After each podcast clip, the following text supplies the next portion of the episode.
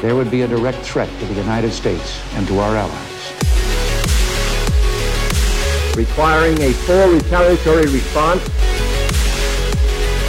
we must stop the terror. Senseless act of violence. Safeguard the lives of American citizens. The United States should take military action. Help plan coup d'etat. Not here, but, you know, other places. Bienvenidos a Intervenciones Gringas. Es un podcast y tiene slides. Y ahora tiene músico de intro también. Aquí exploramos todas las invasiones, bombardeos y golpes de Estado que hizo Estados Unidos para construir su imperio.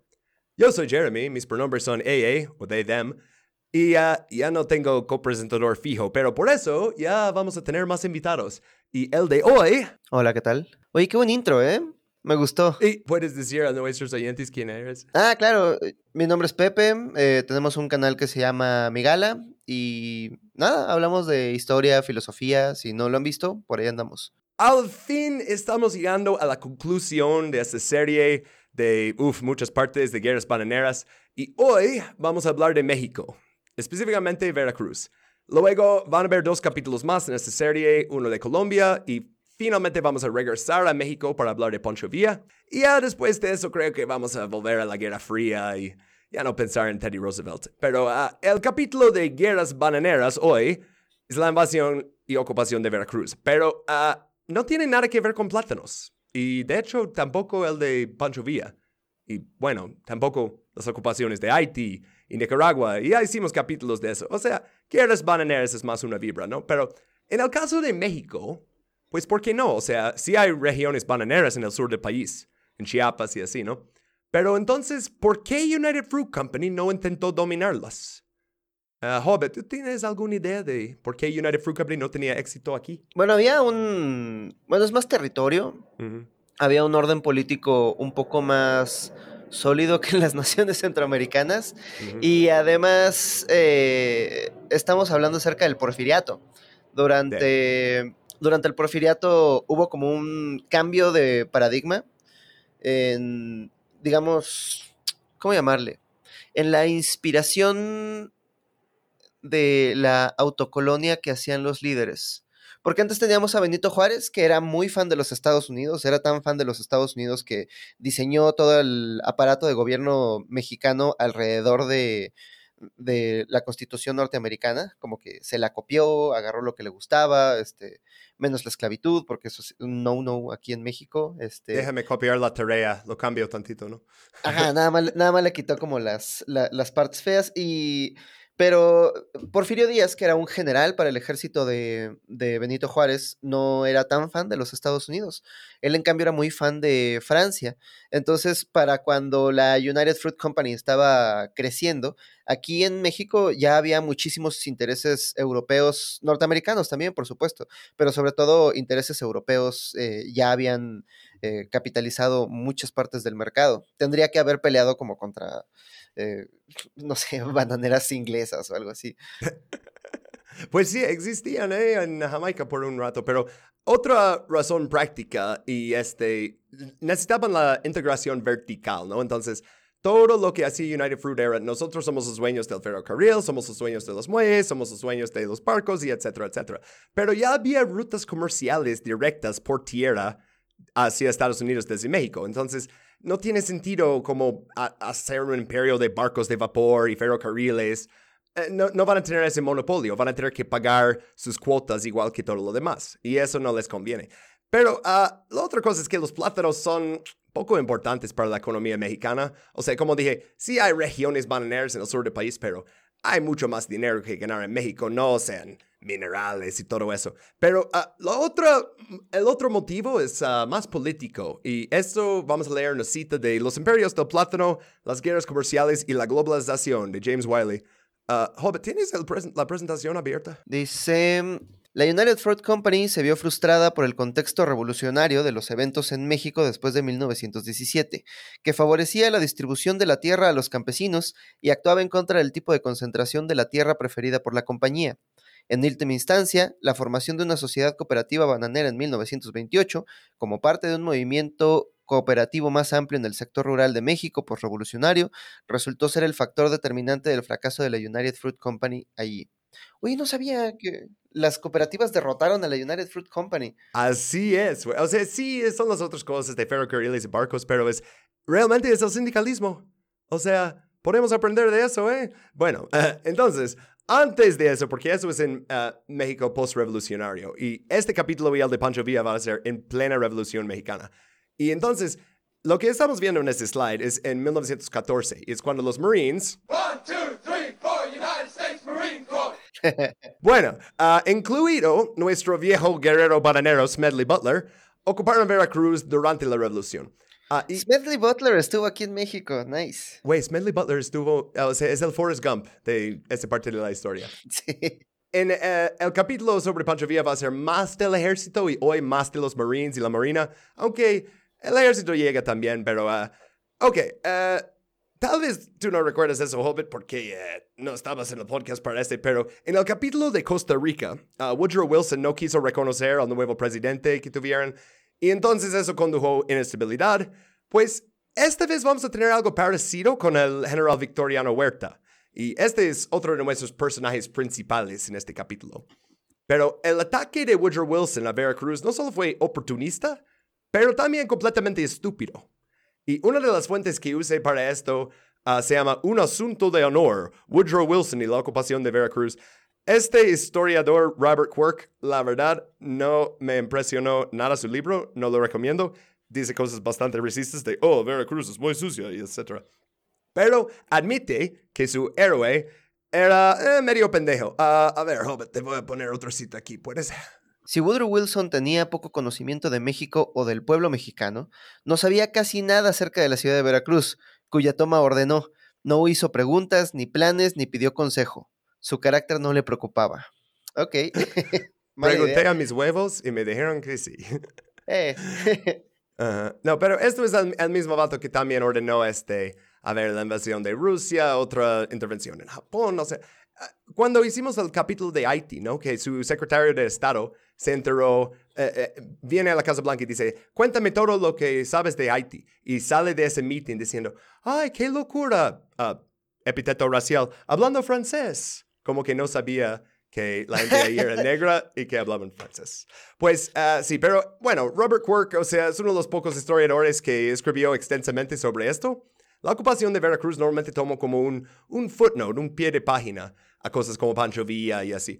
Pero uh, sí, es uno de esos historiadores de, oh, construimos ferrocarriles y civilización y quiere defender las invasiones. Pero uh, él es consciente de las contradicciones y sale en su misma historia. Uh, leemos una cita más de El Asunto de Honor. Es un grande. Échale, Hobbit. Cuando Woodrow Wilson tomó posesión de su cargo en la primavera de 1913, anunció que uno de los principales objetivos de su administración era cultivar la amistad y merecer la confianza de nuestras repúblicas hermanas de América Central y del Sur. Esto formaba parte del programa liberal wilsoniano de defender los derechos del hombre y trabajar por la humanidad y la felicidad de los hombres en todas partes. Qué bonito. Resultó Resulta irónico que este imperialismo moral llevara al idealista Wilson a utilizar el bastón de la intervención armada con más frecuencia que ningún otro presidente estadounidense. Vamos a ser buenos amigos, queremos cultivar la amistad. Ah, pero te voy a invadir al huevo, ¿eh? Oye, pero ¿qué no Thomas Jefferson había dicho en uno de sus famosos speeches que, eh, eh, hablando de América, ¿no? De She does not go to foreign lands to in, search for monsters to slay. Ajá. Ella no va y. Y él también.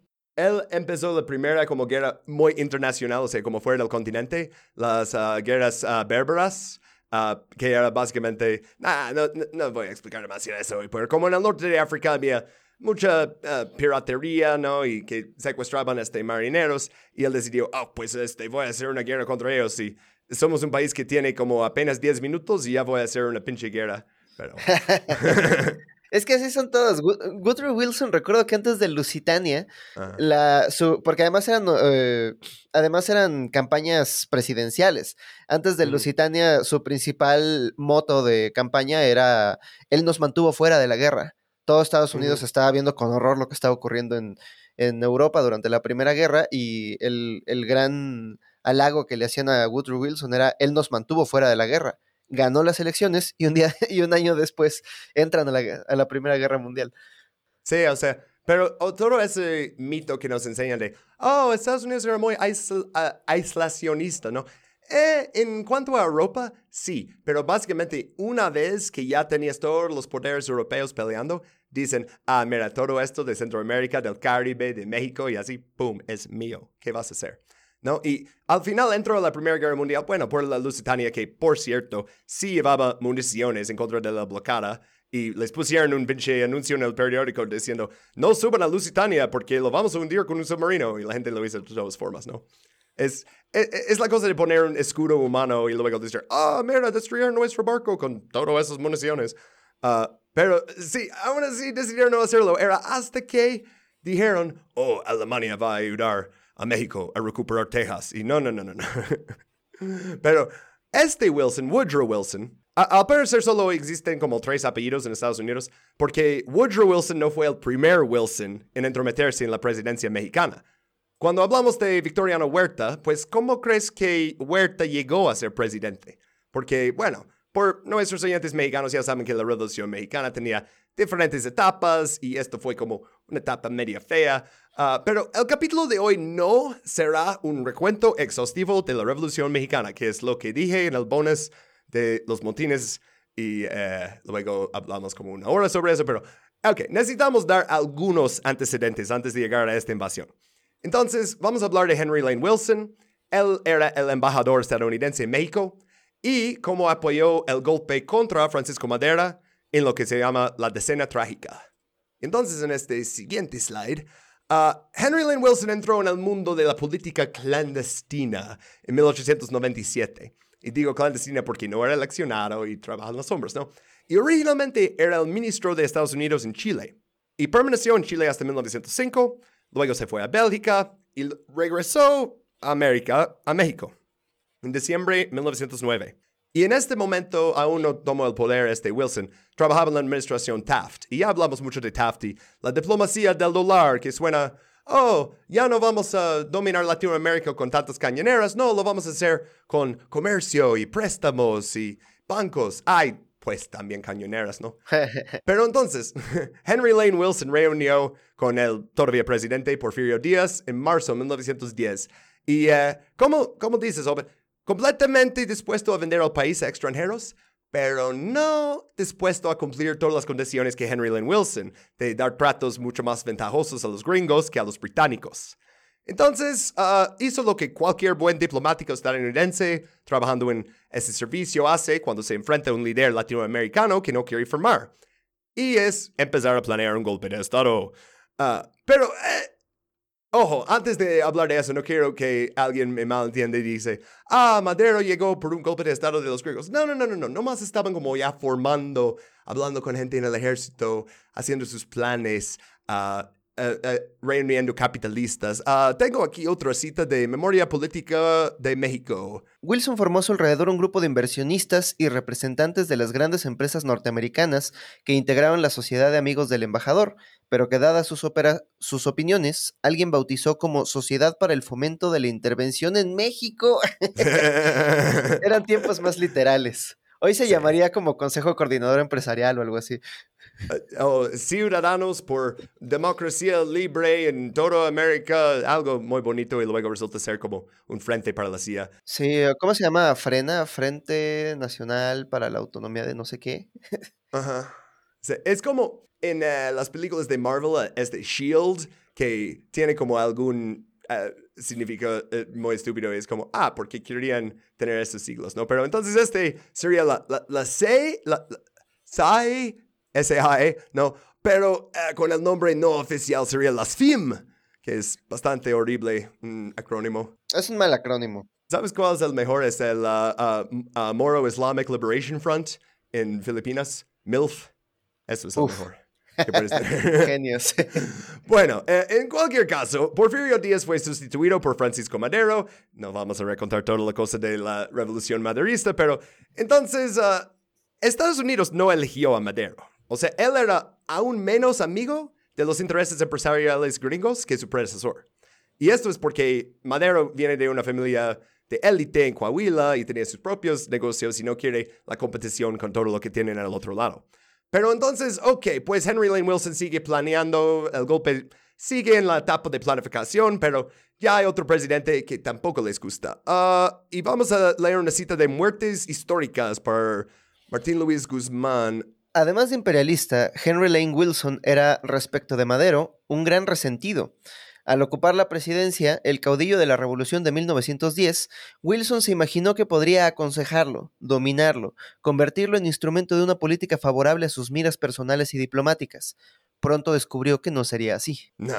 Es que además no podía. Ajá. O sea, quien llevó a la presidencia a Francisco y Madero fue una enorme, enorme asociación de colectivos, grupos, caudillos, y la mayoría de ellas exigían un cambio de rumbo, que no se privilegiara el capital por encima de las vidas humanas.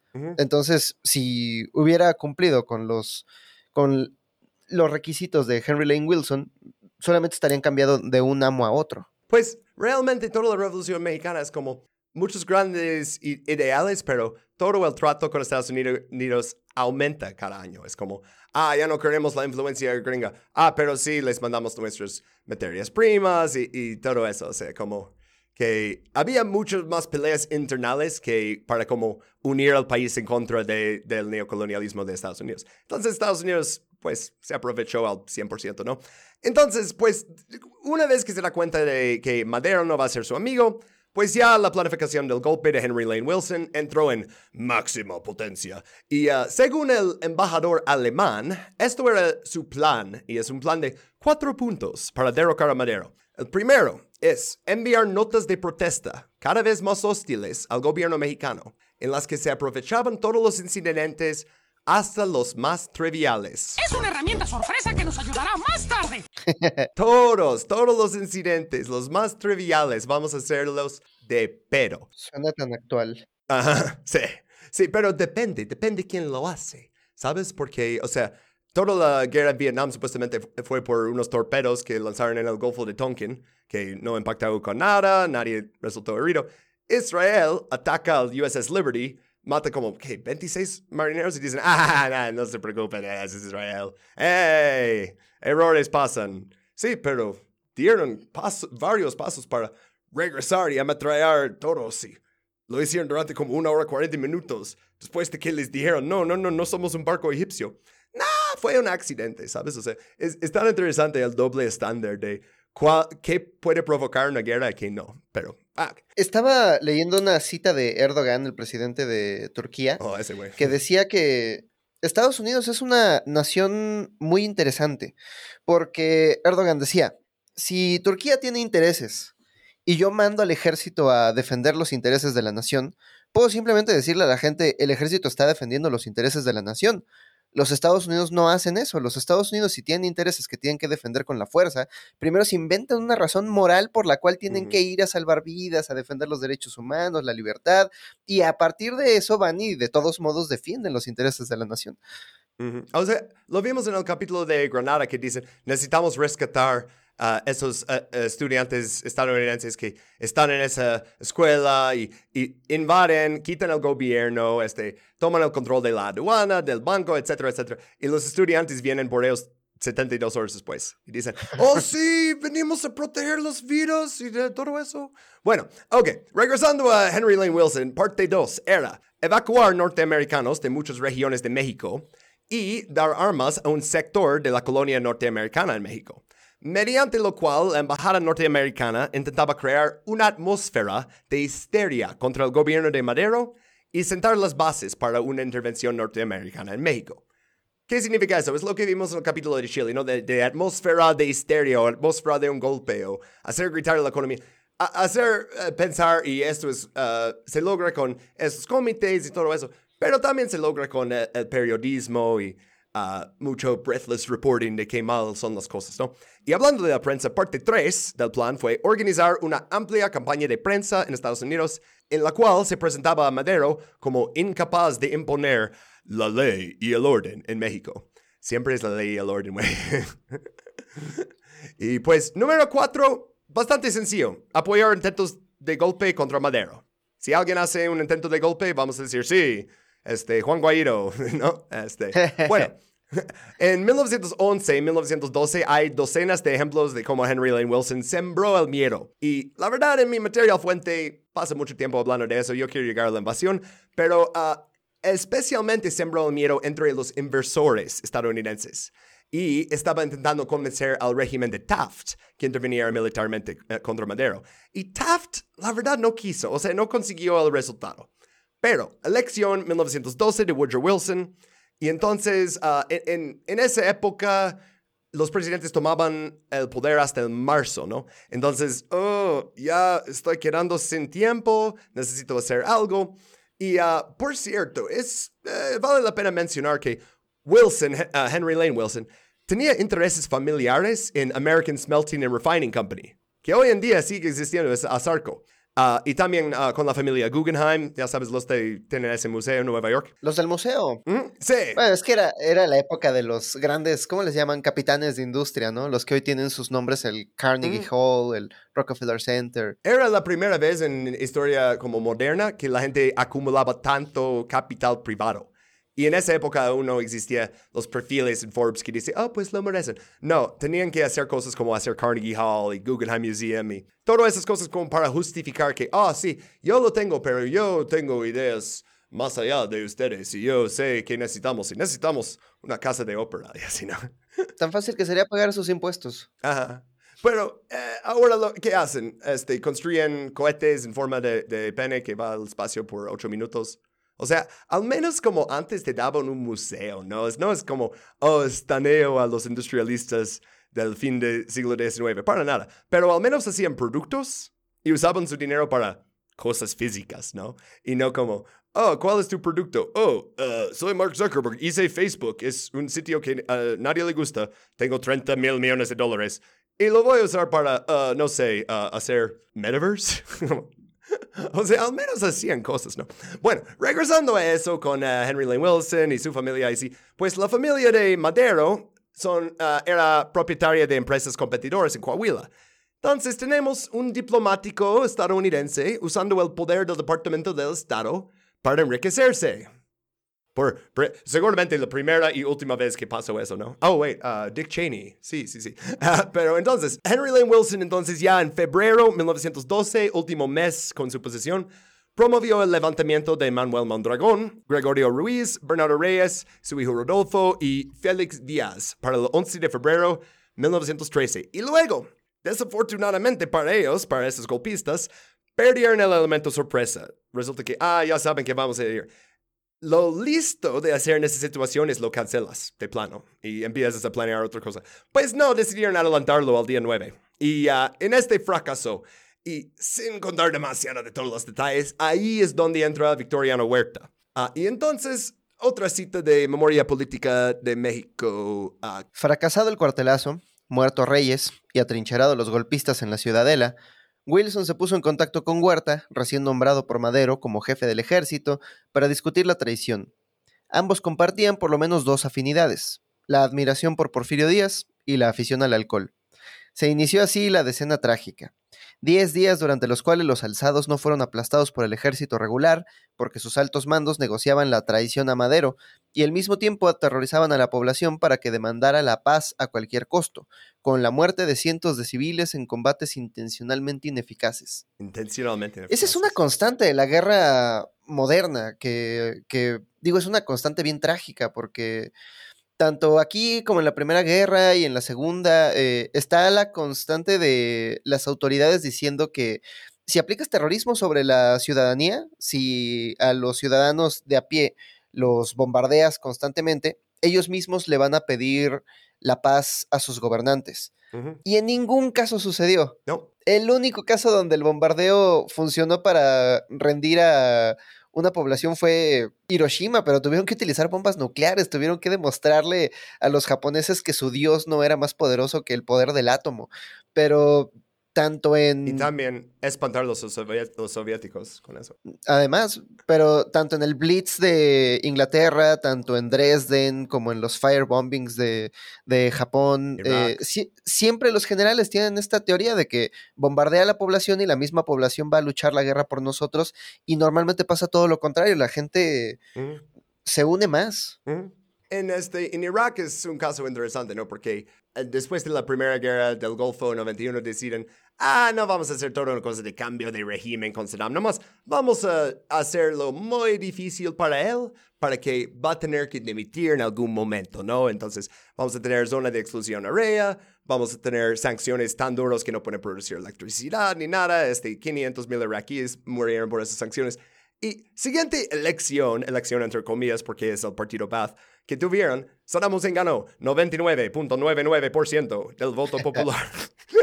y es como... Parece que a la gente no le gusta ser invadida por extranjeros. Pues eso y también porque no era ah, como voto secreto, entonces si pones otro... No, no había, era como el plebiscito de, de, Pinochet, ¿no? Que dice sí o no. Ah, sí. Esas son las opciones. Como, eh, entonces es como, si votas no contra Saddam, capaz viene una guardia republicana de tu casa después y... Ah. Pero entonces era muy obvio que es como, nomás la gente va a sufrir. ¿Sabes? Lo mismo que está haciendo con las sanciones en Venezuela, en Cuba, etc.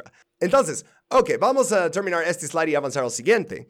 Y uh, eh, si vives en México, vas, te vas a dar cuenta que muchos de los nombres en este capítulo tienen delegaciones en la Ciudad de México, tienen primarias con su nombre y así. Pues uh, Victoriano Huerta, eh, no tanto. Uh, yo no conozco ninguna calle Victoriano Huerta ni nada, ¿eh? Nadie quiere a Victoriano Huerta. Creo que hay un albergue para perros que se llama así. Ay, qué nombre feo. Bueno, uh, en este aquí puse como una mapita chiquita de uh, lo que dice la revolución constitucionalista. Uh, primero tenías la revolución maderista, ya saben, ¿no? Pues la imagen en este slide hasta arriba ahí de Madero, eso es la marcha de la lealtad. eso es cuando Madero se fue del castillo de Chapultepec al Palacio Nacional, recorriendo todo Paseo de la Reforma muy bonito ahí. Uh, bueno, de hecho, en el capítulo bonus sobre los botines en El Paso, uh, eh, hablamos demasiado de la revolución. Entonces, hoy no quiero hablar de cada uno de los sucesos en esos 10 días de la decena trágica. Uh, entonces, el general Lauro Villar, eso fue originalmente el comandante para Madero. Y él estaba defendiendo a Madero y resultó herido durante la lucha. Entonces, Madero dice, necesito otro comandante y nombro al general Victoriano Huerta. Y ya, no hubiera hecho eso. Es, de hecho, otra similaridad con el de, de Chile, ¿eh? porque la, el incidente con el general que sacó su arma en el tráfico contra esa mujer, lo, lo, tuvieron que este, quitar y pusieron otro general que como una semana después hizo un golpe de Estado. Y pues, mismo aquí, ¿eh? Entonces, Huerta le traiciona, Madero acaba en la prisión y luego asesinado, junto con su hermano Gustavo Madero, a él le pusieron la delegación, y su vicepresidente José María Pino Suárez, que le pusieron una estación de metro. Y además Gustavo le advirtió, e, e, es, lo más trágico, Gustavo le advirtió muchas veces a Francisco, no confíes en Victoriano Huerta, él te va a traicionar, y, y, al final fue el que murió más feo, lo agarraron en la ciudadela y como zombies, un montón de mm, soldados borrachos lo destrozaron. Oye, una de esas que no solo te va a matar, pero que va a doler todo el tiempo que te está matando, ¿no? Sí, sí, sí. Ok, pues entonces, ahora tienen el nuevo gobierno golpista de Huerta, ¿no? Y cuando tienes un general así, pues uh, necesitas el apoyo de alguien, necesitas que alguien diga que eres el líder legítimo. Entonces, los golpistas acudieron a la embajada de Estados Unidos. Y esto es donde firmaron el Pacto de la Ciudadela. Y en este se desconoció a Madero y Pino Suárez, se estableció un gobierno provisional bajo el mando de Victoriano Huerta y tenía un gabinete mezcla de seguidores de General Bernardo Reyes, que les dicen reyistas, y de General uh, Félix Díaz, felicistas. Y ambos estaban en la prisión y los liberaron durante eso. Uh, y entonces, uh, esto es cuando el país se fractura y, y, la revolución constitucionalista es realmente como la parte más famosa de la revolución mexicana. O sea, esto es cuando tenemos Emiliano Zapata como el líder de la resistencia en el sur, de hecho, Zapata ya estaba como en contra del gobierno de Madero, entonces es como que seguía, ¿no? Pero ah, todo el, norte cayó con este Venustiano Carranza, que era el gobernador de Coahuila, y entonces el ejército del noroeste, que eso era de Álvaro Obregón, uh, el ejército del noreste de Pablo González y la división del norte, la más famosa, de Pancho Villa, todos prometieron lealtad a Carranza. Eso no va a durar tanto, pero por el momento todos están en, Unidos. Spoilers. Sí, sí, es como, oh, estos unidos, pero me acuerdo otra cosa. sí. Bueno, Huerta, uh, eh, como, como vemos, tiene enemigos a todos lados, ¿no? O sea, tiene todo el país en su contra. Entonces, nunca consiguió tomar la iniciativa contra ninguna de las fuerzas revolucionarias que se le oponían. Sus hombres lucharon por ideas, ¿no? Ah, pero los suyos, los de Victoriano Huerta, lucharon por dinero. Y a veces lucharon sin dinero también. Ah, una cita aquí del de, el mismo libro de Robert Quirk. Las filas federales se llenaron de hombres obligados a servir muchos de ellos acorralados en cantinas, en corridas de toro o en otros actos públicos y enviados como ganado de protesta a los diferentes comandantes. No es sorprendente que muchos se quebraran y oyeran de batalla en su primer encuentro con el enemigo, ni que dada la oportunidad desertaran a los rebeldes. Imagínate que vas a una cantina después de tu trabajo, ¿no? Estás ahí tomando y entran unos soldados y quitan la música y dicen, ahora son soldados federales en el ejército del gran Victoriano Huerta primera oportunidad que tienes para huir lo haces, ¿sí o no? O sea. E, era, era muy común desde, desde los ejércitos napoleónicos, eh, la gran mayoría de... Normalmente lo que pasa cuando no hay un sistema de conscripción en una nación-estado y tienes que contratar ejércitos profesionales, si no hay suficiente gente lo suficientemente loca como para entrarle a matar a otras personas por dinero, tienes que agarrarlos de las cantinas y demás. Y generalmente es la gente más pobre, la gente a la que nadie va a extrañar, eh, Lord Wellington, el general que eh, derrotó a, que derrotó a Napoleón en Waterloo, decía que ellos son la basura de la tierra y a la tierra regresan. Y es a través de ellos que conquistamos a nuestros enemigos. Pues es lo mismo en, este, en el capítulo que hicimos de Honduras, cuando hicieron el golpe de Estado contra Manuel Bonilla. Se fueron a Nueva Orleans y eh, se fueron al cárcel y dijeron al, como al alguacil de cárcel, oye, pregúntales a esos hombres si quieren ganar unos 5 dólares para venir a Honduras y este, van a portar armas y así dicen, ah, ok. Y uh, también ahorita en Ucrania, eh, que la batalla Azov, esos neonazis, empezó, si no mal recuerdo, como un como equipo, uh, como, uh, como la sociedad de fans, ¿no? De un equipo de fútbol, ¿no? Ah, eran hooligans. sí. Bueno, uh, regresando con México, en Tampico, el general Ignacio Morelos Zaragoza, gobernador militar de Tamaulipas y comandante de la guarnición federal, disponía de unos 2.000 efectivos para defender el puerto contra los constitucionalistas. Y vamos a llegar en un momento por qué Tampico está importante. Pero uh, entonces, uh, Morelos Zaragoza controlaba la Guardia Estatal Federalizada de Tamaulipas, pero estos hombres casi no tenían formación militar. O sea, ah, les dieron unos rifles, pero mm. Tampico también es especialmente difícil de defender por cómo son las colinas, por cómo es el río. Uh, entonces, Morelos Zaragoza tiene 2.000 personas, ¿no? Y para defender bien la ciudad, tendría que haber, este, colocar líneas defensivas fuera de la ciudad. Pero como que no tiene las fuerzas para hacerlo, optó por defender solo la propia ciudad. Pero entonces, ¿por qué es importante Tamaulipas? Gringo Man. Por el petróleo. Este, Tampico se había convertido en una ciudad en auge desde el descubrimiento del petróleo. Su población se había disparado a 30.000 personas, incluyendo una gran colonia de gringos. Entonces, México por primera vez era un productor líder de petróleo y pues los gringos querían mantener ese petróleo y la refinería propiedad de la subsidiaria de Standard Oil en Árbol Grande, a salvo. Eh, de hecho, no es una refinería de Standard Oil, es de una de las subsidiarias que ah, hacen esas cosas para ser confusos, ¿no? Pero básicamente uh, tiene que proteger Standard Oil, ¿no? Justo como estaban protegiendo a United Fruit Company, Standard Fruit Company, las empresas bananeras como interés esencial por frutas. Bueno, el petróleo, eh, sí. Entonces, uh, la Marina de Estados Unidos se involucra. había barcos estadounidenses patrullando las aguas costeras mexicanas en absolutamente todo momento. Esto es la época, lo hablamos mucho en esta serie, de que construyeron grandes cañoneras y los usaban para intimidar. A veces los traen con soldados, a veces nomás están ahí como, ay, como la gran, la gran amenaza, ¿no? Pero uh, eh, entonces uh, la revolución constitucionalista, uh, las cosas se están poniendo más serias. y el almirante que puse ahí es Henry Thomas Mayo. Su apellido es Mayo, que si hablas español piensas mayo, como el mes, ¿no? Y yo, hablando inglés, pienso mayonnaise. ok, entonces tenemos el general mayonesa contra esos mexicanos tan guapos. Bueno, ah, hay otro almirante, por cierto, Frank Flyer, eh, Frank Friday Fletcher. Él va a ser más importante en unos slides. Él está a cargo de los barcos estacionados frente a Veracruz. Pero en este momento parece que si va a haber una invasión o una ocupación de México, va a ser en Tampico.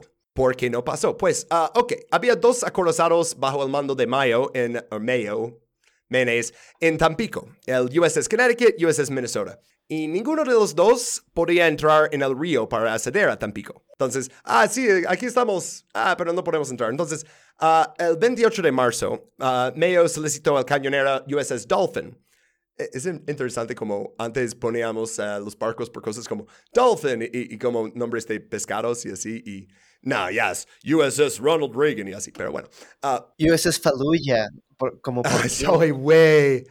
O sea, vamos a tener USS fucking Hiroshima y USS uh, Miley. uh, uh, bueno, Uh, ok, entonces, Mero necesitaba un barco más chiquito. Le, le dieron el USS Dolphin. Dato curioso sobre el Dolphin: Grover Cleveland lo utilizó como yate presidencial. No sabía que había un yate presidencial, pero ok. Ah, entonces llegó, Mayo lo convierte en como su barco de mando y desde ahí puede observar cómo los constitucionalistas se están acercando a Tampico. También en esas mismas aguas está la Marina Británica y la Marina Alemana, porque como hablamos, mucho interés extranjero en México, ¿no?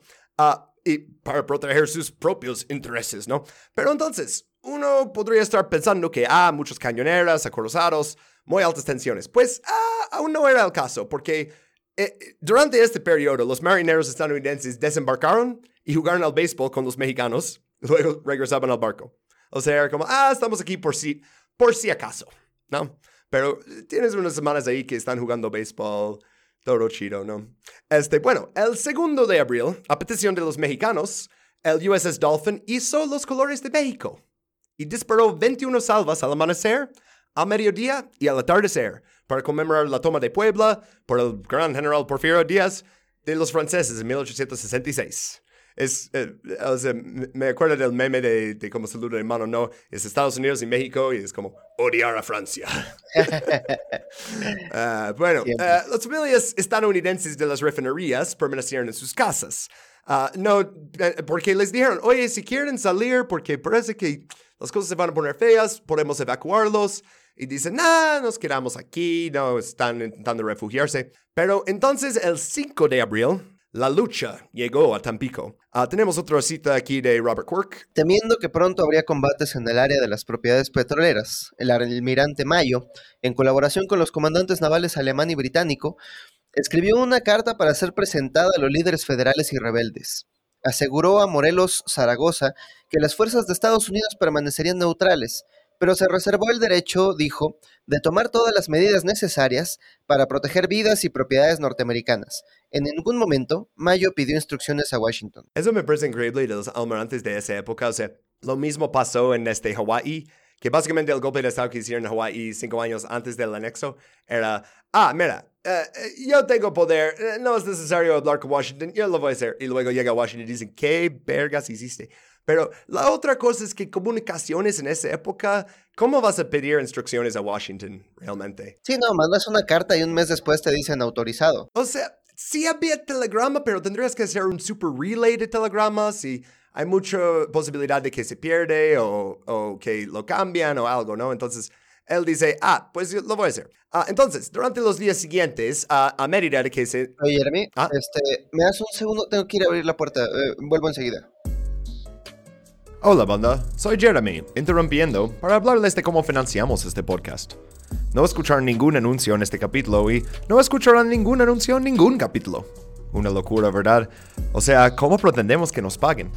Bueno, lo que hacemos es vender capítulos bonus del podcast a ustedes los oyentes. En patreon.com, Intervenciones Gringas Podcast, puedes elegir entre niveles a partir de un dólar y 50 centavos y obtendrás capítulos bonus cada mes. Únete hoy y ayuda a mantener nuestro podcast independiente y sin publicidad.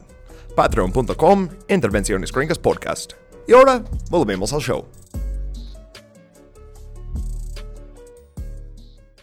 Listo, ¿en qué estábamos?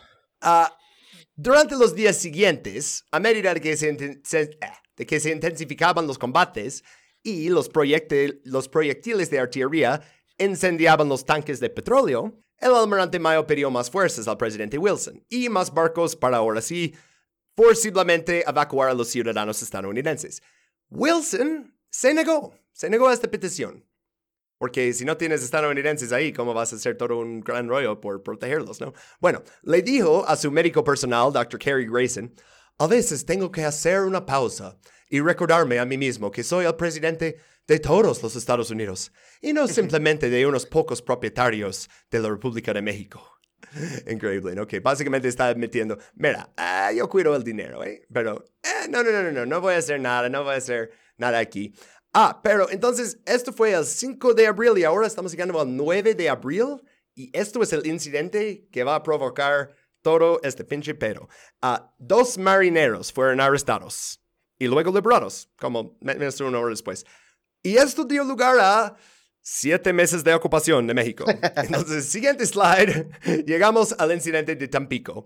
Y uh, aquí es cuando Wilson se entera que arrestaron dos de sus marineros y dice... I want him dead. I want his family dead. I want his house burnt to the ground. I want to go to the middle of the night. I want to piss on his ass. Gracias, Robert De Niro. Entonces, para contar rapidito este suceso que la verdad no debería tener tanta importancia, pero como vimos en el plan de Henry Lane Wilson, lo de, a ver, ¿cómo era? Ah, sí, hasta los más triviales, ¿no? Pues en la mañana del 9 de abril, un pequeño bote con nueve marineros desarmados partió del USS Dolphin para comprar gasolina de un comerciante alemán en el puerto. Desgraciadamente para esos nueve gringos, el almacén donde se encontraba la gasolina estaba en un lugar que fue declarado prohibido a los extranjeros. Y, más desafortunadamente, no hablaban español. Entonces, los marineros atracaron, los dos que entraron a la zona fueron detenidos y entonces no pueden decir algo como, oye, bueno, mames, vengo por la gasolina, ya lo pagué, tranqui. No, nomás están como, ah, eh, tenemos que llevarte a nuestro capitán y, y van con ellos, ¿no? Entonces, los mexicanos llevan los marineros ante su comandante, que era el coronel Ramón Hinojosa. Y él vio sus uniformes de uh, Marina de Estados Unidos y el güey se puso todo pálido, ¿no? Y dice, uh, uh, esto podría provocar un incidente internacional. Libera a los marineros, devuélvelos a su barco, llévalos ustedes como escorte, ¿no? Ok, pues no es para tanto, ¿no? Ah, mm, no. Almirante Mayo quería que fuera un asunto muy importante. Entonces, envió al general Morelos Zaragoza un mensaje y le dijo, tienes 24 horas para izar públicamente la bandera estadounidense en un lugar destacado en la costa y saludarla con 21 cañonazos. Esto es donde podrían deescalar las cosas. O sea, Estados Unidos eh, unos días antes hizo, eh, hizo los colores de México, hizo el saludo de, cañonazos. Pues uh, Huerta dice, ok, nosotros saludamos tu bandera así, si nos uh, devuelves el favor también. Y entonces los gringos dijeron que no. Empezamos una guerra. Ah, de hecho, en el capítulo de Haití, la Marina alemana hizo algo así. Ah, se llamaba el asunto o incidente Looters, que arrestaron a algún alemán en Haití, exigieron un enorme pago en oro, un almuerzo en su honor, eh, una docena de mamadas. Y Haití se dio a todas las demandas inmediatamente. Tampico no. Ah, no. Los fuerzas federales mexicanas dicen, mira, eh, realmente no hicimos nada. Si quieres que hagamos el saludo, haznos uno. Y no. Y entonces, uh, este almirante Mayo que dice, oh, mis fuerzas van a ser neutrales, uh, pues... Puras mentiras. realmente deberíamos hablar de eso ya ahora que Estados Unidos ya para este punto había tomado oficialmente el lado de los constitucionalistas. No solo es que Wilson no reconoce a Huerta, es que están en algunos casos financiándolos, en otros casos nomás dejándolos cruzar la frontera para traer material a pesar del embargo, etcétera, etcétera. Bueno, cuando Huerta tomó el poder, Woodrow Wilson anunció el embargo de armas. Entonces dice, mira, si ustedes quieren una guerra civil, lo van a hacer sin nuestras armas. Qué diferente es Estados Unidos, ¿eh? Ahora es, vendemos armas a ambos lados. Ahora es todo lo contrario. Bueno, esto es previo al complejo industrial militar. sí, sí, aún no tenían todo, o sea, al principio de la Segunda Guerra, eh, Mundial tenían que hacer todas esas fábricas, ¿no? Y al fin de la guerra dicen, y, si, si, nos los quedamos, pero sí, aún no existían. Entonces, él había levantado el embargo de armas exclusivamente para los constitucionalistas. Y entonces Wilson ve este incidente del resto de los marineros y, ah, ahora sí vamos a hacer cambio de régimen. Ah, pero es, es, medio estúpido, ¿no? Pero entonces Wilson, como decimos en el primer slide, sin estudiar el carácter, sin saber nada de México, ordenó la flota atlántica de la Armada de Estados Unidos a la costa del Golfo de México para ocupar Tampico. Pero espera, esto es el capítulo de Veracruz y Tampico está en Tamaulipas. Es porque ah, llegan los barcos para vengar el honor ah, bueno, mantener salvo la producción de Standard Oil, pero cuando llegan dicen, no, de hecho ya tenemos otra misión. Y está un poco más... eh, eh, ah, ¿Qué tan lejos está Veracruz de, de Tampico? Debería ser unos 200 kilómetros, ¿no? O sea, no es tanto. Está lejísimos. Uh, güey, 433 kilómetros. Sí. Yo pensé, es que, ¿sabes qué? Estoy acostumbrado a ver la mapa como más chiquita, ¿no? Y, y yo, ah, es como una cosita así, y luego lo veo yo, ah, no, mira. Bueno, entonces tienen que ir 400 y tantos kilómetros al sur para eh, una nueva misión en Veracruz, porque la oficina del cónsul en Veracruz había sido advertida que un barco alemán con armas para Victoriano Huerta se esperaba en el puerto el 21 de abril de 1914. Entonces, presidente Wilson ordenó a las fuerzas estadounidenses tomar la casa de aduanas de la ciudad y capturar las armas. Güey, ¿qué tiene que ver eso con un pinche barco que va a llegar? O sea, ¿Qué tiene que ver? Bueno, ya que estás ahí, es como aprovecha la oportunidad, ¿no? ujú. Sie- siempre agarran la aduana, siempre agarran los bancos, ¿no? Es, eh, siempre es la primera misión, ¿no? Ah, en la tarde, entonces, 21 de abril, un contingente de 787 Marines y marineros de infantería. Es, eso es una cosa rara de que ah, Marines básicamente son infantería de la Marina. Pero en esta época, la Marina también tenían tropas de infantería que se llamaban los Blue Jackets, porque tenían como chamarras azules. Soldados mojados, no sé, de la Marina. Ah, pero sí. Entonces, ellos desembarcaron, tomaron la aduana, ah, y a mediodía del 22 de abril, las tropas estadounidenses ya habían ocupado la ciudad. Ah, pero sí hubo resistencia. Pero antes de llegar a la resistencia, en este slide tenemos que reconocer our boy, Smedley Butler, regresó. Este, creo que es el último capítulo con Smedley Butler, ¿eh? A ver, sí. Ok. Ah, este slide va a ser muy rápido. Nomás quiero mostrar que el Instituto Naval de Estados Unidos ah, sigue haciendo propaganda de este señor. Esta caricatura, ah, eh, eh, mm, no está, no es que dice mentiras, sino que lo que deja fuera de la historia lo hace no tan ver- verdadero. ¿Me explico? No. Ah, pues Es una verdad a medias. Ah, ajá, sí, sí, sí. Ah, entonces, ah, uno de los libros que yo usé mucho para investigar la vida de Smedley Butler se llama Maverick Marine, o en español, El Inconformista General de los Marines, Smedley Butler, y las contradicciones de la historia militar americana. Porque ah, muchos de los libros pasan como 400 páginas chupándose el pito y llamándole héroe y ignorando que hizo esclavitud y todo eso. Ah, pero, ok, entonces, primera parte de esa caricatura, exacta. Enero 1914. Entonces, antes de todo eso, porque ya estuvimos en agosto, Butler fue enviado a la escuadra de la Marina que patrullaba el Golfo de México.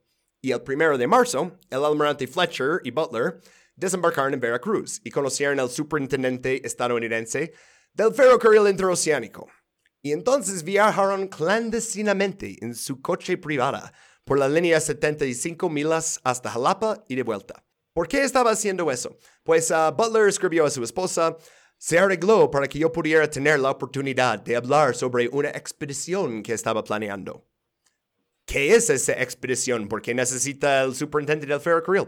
Porque él estaba ahí de espía. Y en este momento todavía se pensaba que iban a hacer una invasión total de México. Así como habían hecho en el siglo XIX. Ah, y entonces, él estaba planeando la toma de la Ciudad de México. O sea, güey. Habría sido relativamente fácil, si lo piensas.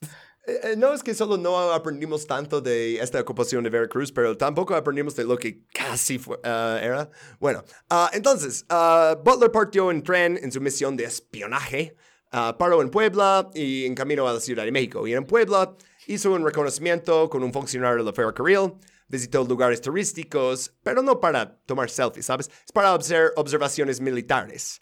Ah, y en un momento dije, dijo que estaba trabajando con el ferrocarril, luego dijo que ah, era un antiguo empleado de la zona del Canal de Panamá y que representaba un capital que buscaba un lugar donde perderse, como, oh, soy e- inversor y así. Bueno, llego a la Ciudad de México Y ahí cambia su historia y dice, ah, soy funcionario de ferrocarriles. Paso tres días visitando todas las diferentes guarniciones federales en la ciudad. Ah, y supuestamente dice, oh, estoy buscando un empleado del ferrocarril ah, desaparecido. Creo que lo alistaron en el ejército de Huerta. No existía ese vato, nunca lo iban a encontrar. Eh, todo el asunto era para inspeccionar el tamaño, la condición y la ubicación de las defensas de la ciudad. Porque dice, ah, mira, ya los invadimos una vez, seguramente van a tener cañones ahí en las alturas y así. Entonces, Butler regresó a Veracruz 7 de marzo, ah, con la información para apoyar su plan de evasión. Y varios días después, escribió con orgullo a su esposa que sus esfuerzos fueron calificados por el almirante como brillantes y entusiasmaron tanto al gobernador Lind que envió por cable mi plan resultante al presidente y lo recomendó como solución. Basta decir, querida, que si el presidente aprueba las recomendaciones del señor Lind y yo puedo salirme con la mía, te cumpliré mi promesa cuando nos comprometimos de ser un gran soldado. Qué triste. o sea, si quieres ser un gran soldado, ese güey ya estaba en la guerra con España, ah, la guerra en Filipinas, la rebelión de los Boxer, uh, intervenciones en Honduras, Haití, uh, no me acuerdo qué más estaba, pero este güey estaba en todos lados, ¿no? Pero todo eso son guerras pequeñas, ¿no? Necesito ser uno de los oficiales que toma todo México, ¿no? Esto me va a hacer un gran soldado. Y si no lo hago, entonces no le voy a gustar a mi esposa y me va a divorciar y voy a estar todo triste.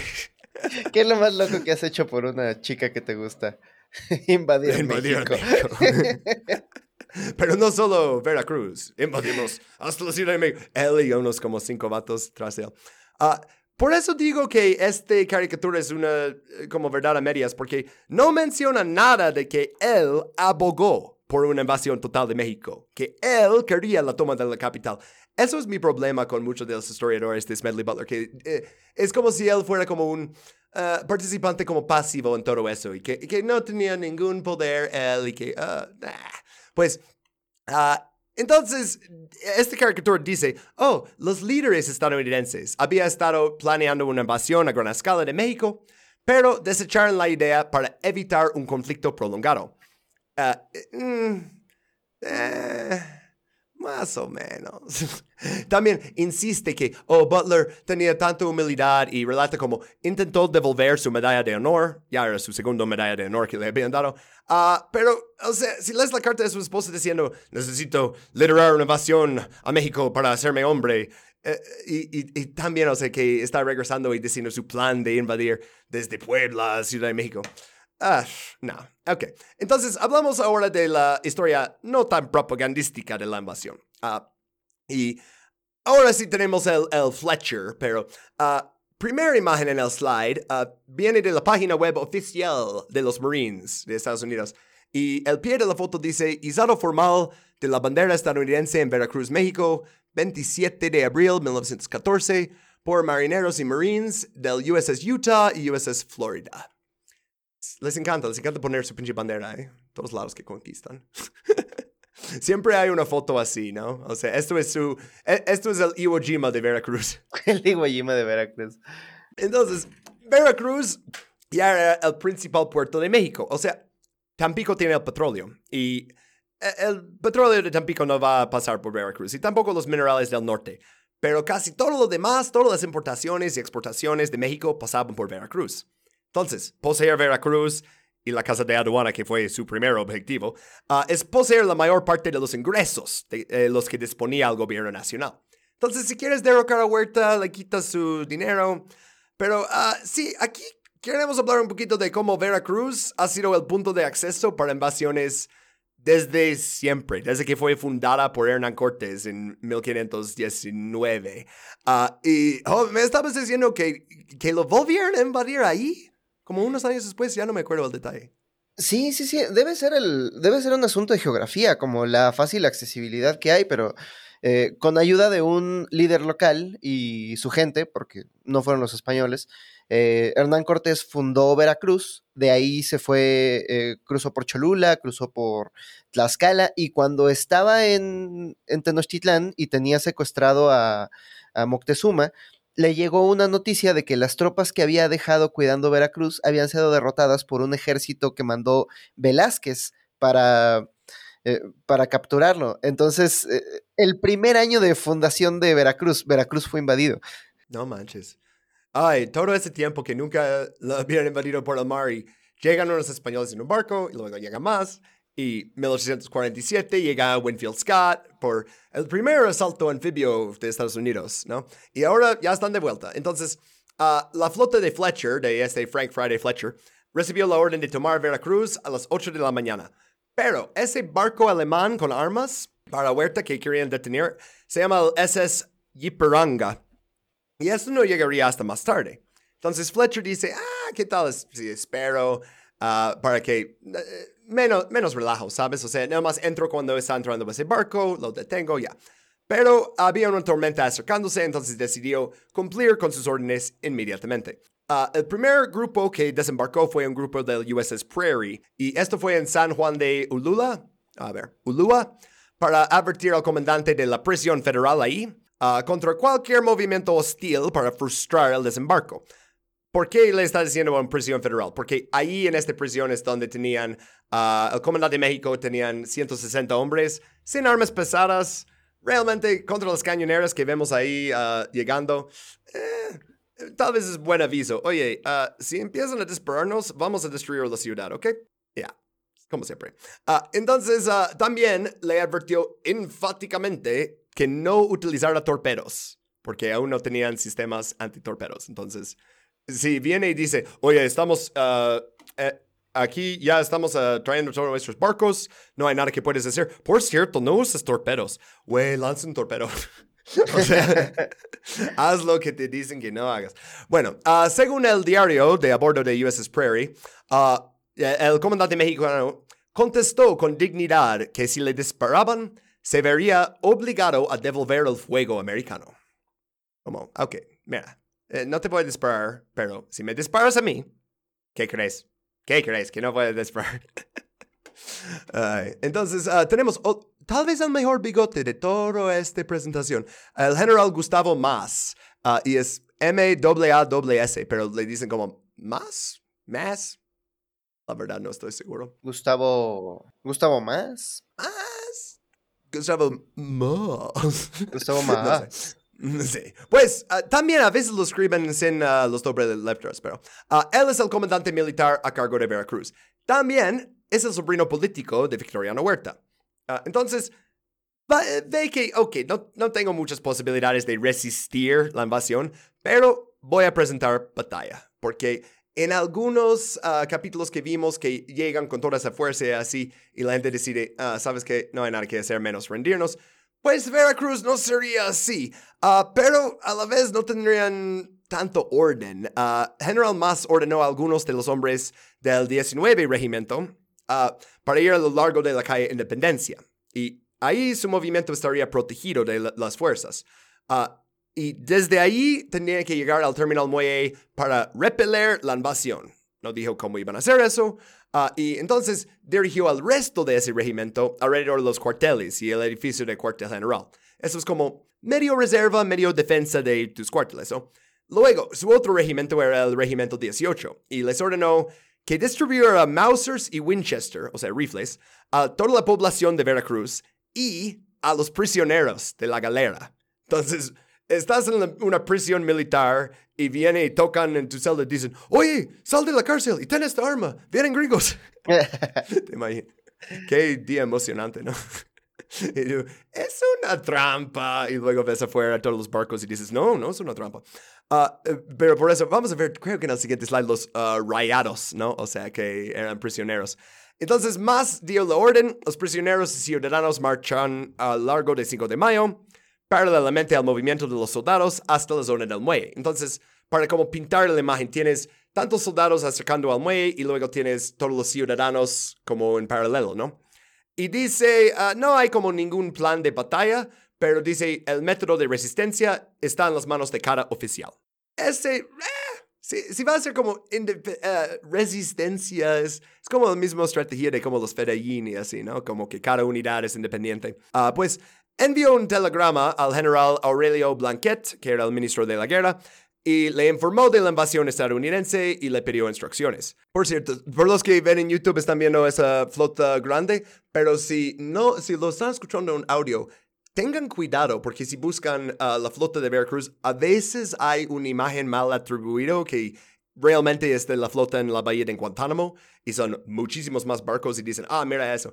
Y la verdad no hay necesidad de exagerar. Con esos barcos que tienen ahí podrían destruir toda la ciudad. Ah, bueno, uh, Blanket se dio cuenta que la situación es desesperada y ordenó a más que pusiera fin a la resistencia y que se retirara. Pero ya era muy tarde porque ya dio todos esos rifles a esas personas, ¿no? Uh, puede llevar sus soldados, pero como que ya les dio un poquito de poder a los ciudadanos, a los prisioneros, etc. Pues entonces el, el ministro de guerra ese, güey, Blanquet, ese, le dice, oye, llevas, lleva todos tus soldados a Tejería. Y eso es una, por los que son de Veracruz, tal vez hay alguien ahí que está diciendo, oye, Tejería, nos mencionaron. Pues es una muy pequeña ciudad, está en la línea de ferrocarril de Veracruz a la Ciudad de México, eh, bastante cerca, unos 15 kilómetros de Veracruz. Pero entonces, pues, los soldados al mando de más, ok, empiezan a, hacer la retirada. Y esto era importante también hacerlo en este momento porque tenían que llevar las locomotoras y casi todos los vagones del tren a Tejería, porque eso es para negarlos a los gringos, ¿no? Para que no los puedan usar. Vimos en, uh, no me acuerdo qué capítulo, ya pasó mucho tiempo, pero cómo usaban siempre los ferrocarriles cuando llegaban a algún país centroamericano. Y entonces, si tú mantienes control de tus propios ferrocarriles, no pueden hacer eso. Otros, uh, entonces, después de uh, quitar todos los trenes, se subieron a, a, todos los tejados de Veracruz y empezaron a poner nidos de francotiradores. Entonces, el desembarco en el muelle, los gringos piensan, ah, mira, es otro de estos, súper fácil, la gente nos va a ver feo, pero, eh, no van a hacer nada. Durante la primera hora y media, nada de oposición, ningún disparo, nada. Uh, y tomaron este, la estación de telegramas, la estación de ferrocarril, ya sin trenes, pero tomaron las estaciones. Y uh, aquí tenemos una cita de qué pasó después. A las 11.57, la cabeza de la columna americana alcanzó en Parán y se puso en la línea de fuego. En ese momento, un soldado mexicano desconocido apretó cuidadosamente el gatillo y el primer disparo rasgó el silencio. En ese instante, toda esperanza de una ocupación pacífica de Veracruz desapareció. El disparo fue seguido por una ráfaga de disparos procedentes de diversos puntos de la ciudad. Un señalero de la Marina, que enviaba un mensaje desde el tejado del Hotel Terminal a los barcos, cayó mortalmente herido. Fue la primera baja de la invasión. La ley de Morphy, una vez más, todo lo que podía salir mal salió mal. Sí, es, o sea, una vez que disparas la primera, ya, ya saben, ¿no? Pero antes de eso estaban... Ah, completamente, ah, estamos aquí para hacer una ocupación, no pasa nada, nadie nos va a disparar, mira, todos se están rindiendo y de repente, pum, pum, pum, pum, pum, y ves un chingo de tus compañeros cayendo, ¿no? Y, uh, sí. Uh, pues resulta que los Marines y la infantería naval no tenían ni idea de cómo luchar en combate a corta distancia dentro de una zona urbana, porque casi todo lo que habían hecho hasta este punto en Filipinas, en este, Honduras, en Nicaragua, está como más en la selva, zonas rurales y así. Pero ahora tienen que eh, pelear de un edificio a otro ah, y también tuvieron suerte, la verdad, porque haz de cuenta que en vez de nidos de francotiradores, hubieran puesto ametralladoras. Sí. Porque todos estos soldados estaban como en filas, ¿no? Con, sus uniformes, o sea, e, e, están como estorbando, o sea, todos agrupados, o sea, e, básicamente llegaron como si estuvieran haciendo ejercicios de desfile, no una invasión. Uh, entonces, los francotiradores, uh, pues la pasaron bien este, disparándolos hasta que los gringos hicieron lo que siempre hacen, ¿no? Pero uh, primer día, cuatro de los gringos murieron, 20 resultaron heridos. Y entonces, ¿Cómo van a descubrir 90 años después en Fallujah? ¿Qué, qué, qué haces? Si tienes un francotirador en algún edificio, ¿cuál es la manera más eficaz y menos humano de eliminarlo? Blow it up. Ah, exacto. Ah, oh, creemos que hay un francotirador por ahí. Lanzamos artillería. Uh, este primer disparo pegó a una escuela. Ah, corréctelo un poquito a la izquierda. Ah, este pegó al hospital. Ah, correcto. no, o sea, este, eh, los bajas civiles fueron muy elevadas en, en este conflicto. Uh, hicieron algo singularmente gringo, un tiroteo en una escuela. bueno, uh, más o menos era una escuela naval y, según ellos, había un francotirador disparando desde ahí. Entonces usaron su artillería naval para destruirlo. Ah, y todos los cadetes de 16 años seguían adentro. Afortunadamente para ellos, lograron escapar, a excepción de un cadete Virgilio Uribe, ah, y fueron evacuados a Tejería con el resto de la resistencia organizada. A medida que más y más gringos llegaban. Empezaron el primer día que, que es 787. Van a llegar miles durante eso. Pero ah, entonces, ah, no sé si se acuerdan porque, co- como decimos, siempre necesitan un pretexto, un pretexto para invadir. Entonces, primero el pretexto fue que de- detuvieron sus soldados, los arrestaron, y luego, no, no, no, Veracruz, porque va a haber un, un cargamento de armas alemanas para Huerta. Pues, ¿qué está pasando con esto? Pues en este slide vemos que pero con el SS Jiparanga. Ah, pues, interesantemente, Estados Unidos nunca declaró la guerra a México, en ningún momento, 1914, y tampoco México a Estados Unidos. Y esto ya parece como de la vieja escuela, porque la verdad es que Estados Unidos ya nunca declara la guerra desde, desde la Segunda Guerra Mundial. Incluso Corea fue una acción policial. Antes necesitabas permiso del Congreso para declarar la guerra Ah. a otro país. Ah, y ahora es... ah, Pero desde la bomba nuclear es como, bueno, les vamos a avisar que les vamos a mandar la bomba nuclear, nos van a mandar la bomba nuclear primero. Exacto, sí, no, no, sí, no podemos este, avisarlos. Y, eh, aparte, ah, va a ser guerras mucho más rápidas y cirúrgicas. No, no vamos a tener que pasar 20 años en Afganistán. ni nada. Pero entonces, en esa época todavía importaba esas cosas y sobre todo las leyes de la guerra. El Ipiranga llega a Veracruz una y media de la tarde. Y entonces los gringos ya están ahí desde la mañana, ¿no? Eh, el USS Utah le ordenó detenerse y envió un oficial a bordo para inspeccionar el barco. Y, hey, adivina qué, encontraron todos los fusiles ah, que decían, ah, sí, son armas alemanes que vienen para Huerta. Eh, pero encontraron otra cosa. Resulta que el punto de origen de los envíos de armas no era Hamburgo, era Nueva York. O sea que este embargo que puso Wilson y luego dijo, ah, de hecho los constitucionalistas pueden tener armas. Pues, eh, de hecho, Huerta también. Este, Huerta compró armas y municiones a Remington, que es una eh, empresa estadounidense, y las hizo enviar primero a Alemania como subterfugio, como puso Alemania como destinación final, luego lo cambió a México. Pero entonces dicen, ok, pues ahora qué, porque ya no es alemán y no hemos declarado la guerra. Y entonces Fletcher, ese almirante, tenía que notificar la confiscación a su secretario de Estado. Ya le hablamos en varios capítulos, el William Jennings Bryan, o como le decimos, el. Bryan. Y pues ah, el, el Bryan, el Bryan, el Bryan ya lo sabía. ¿Por qué? Porque los alemanes se habían quejado, porque dijeron, oye, sé que esto es como un crucero, pero para nosotros este barco forma parte del Reichsmarine, ¿no? Del Marina del Kaiser. Entonces le dice a Fletcher, ah, el embajador alemán, tienes que dejar salir al Ipiranga de Veracruz. Y el Bryan ofrece todas sus disculpas al embajador y dice, ay, perdóname por detener su barco, no queremos problemas. El Ipiranga zarpó hacia Puerto México, que hoy en día se conoce como uh. ¿Cómo se dice eso, güey? Coatzacal... Mmm, Coatzacoalcos. ¿Cómo dices ese pinche lugar en Veracruz? Coatzacoalcos. Coatzacoalcos. Excelente. Bueno, hay uh, una manzana, ¿eh? O sea, eh, no confiscaron las armas, no detuvieron el barco mucho tiempo, se fue a, a Coatza- Coatzacoalcos y entregó todas las armas Remington al general Huerta. Entonces, ah, pues uh, nuestra cosa para invadir fue los marineros, ya lo soltaron, fue este barco que no pudimos detener. Entonces, pues ya vamos, ¿no? O sea, ya regresamos a casa, eh, todavía llegamos para el béisbol, ¿verdad? Ay, no.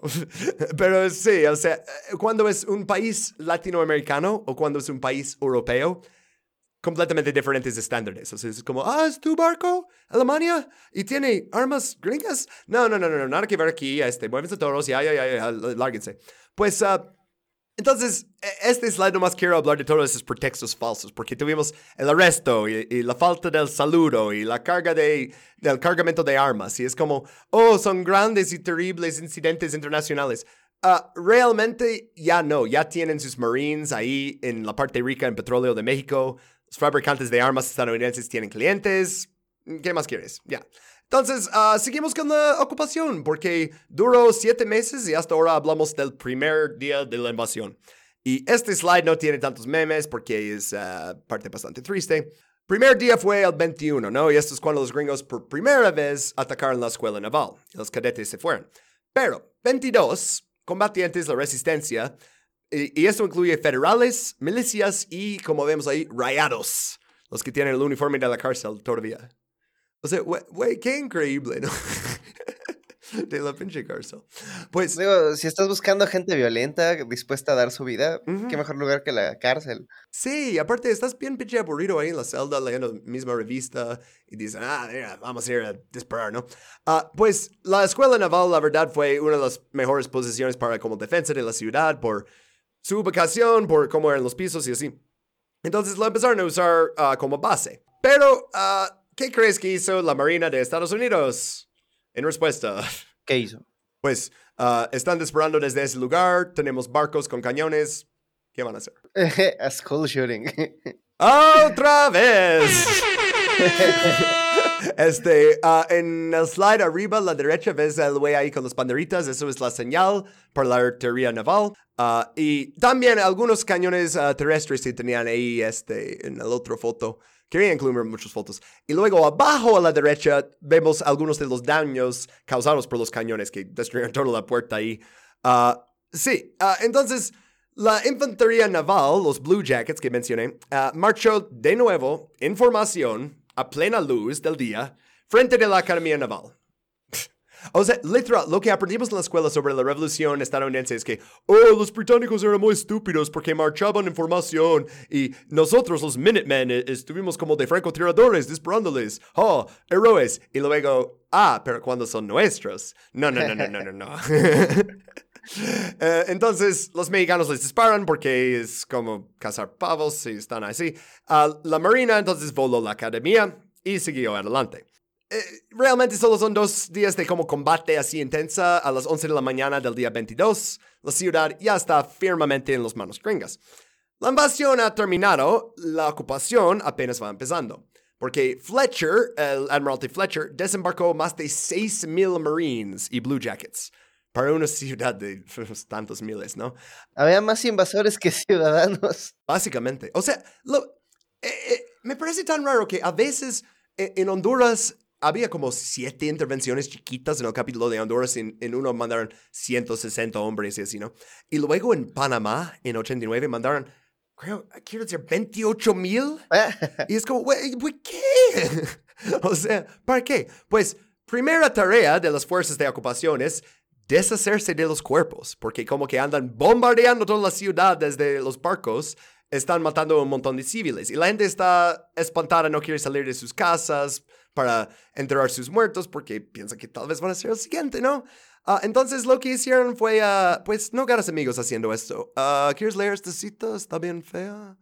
Lo más sencillo era arrastrar a los muertos a grandes pilas, rociarlos abundantemente con petróleo crudo y prenderles fuego.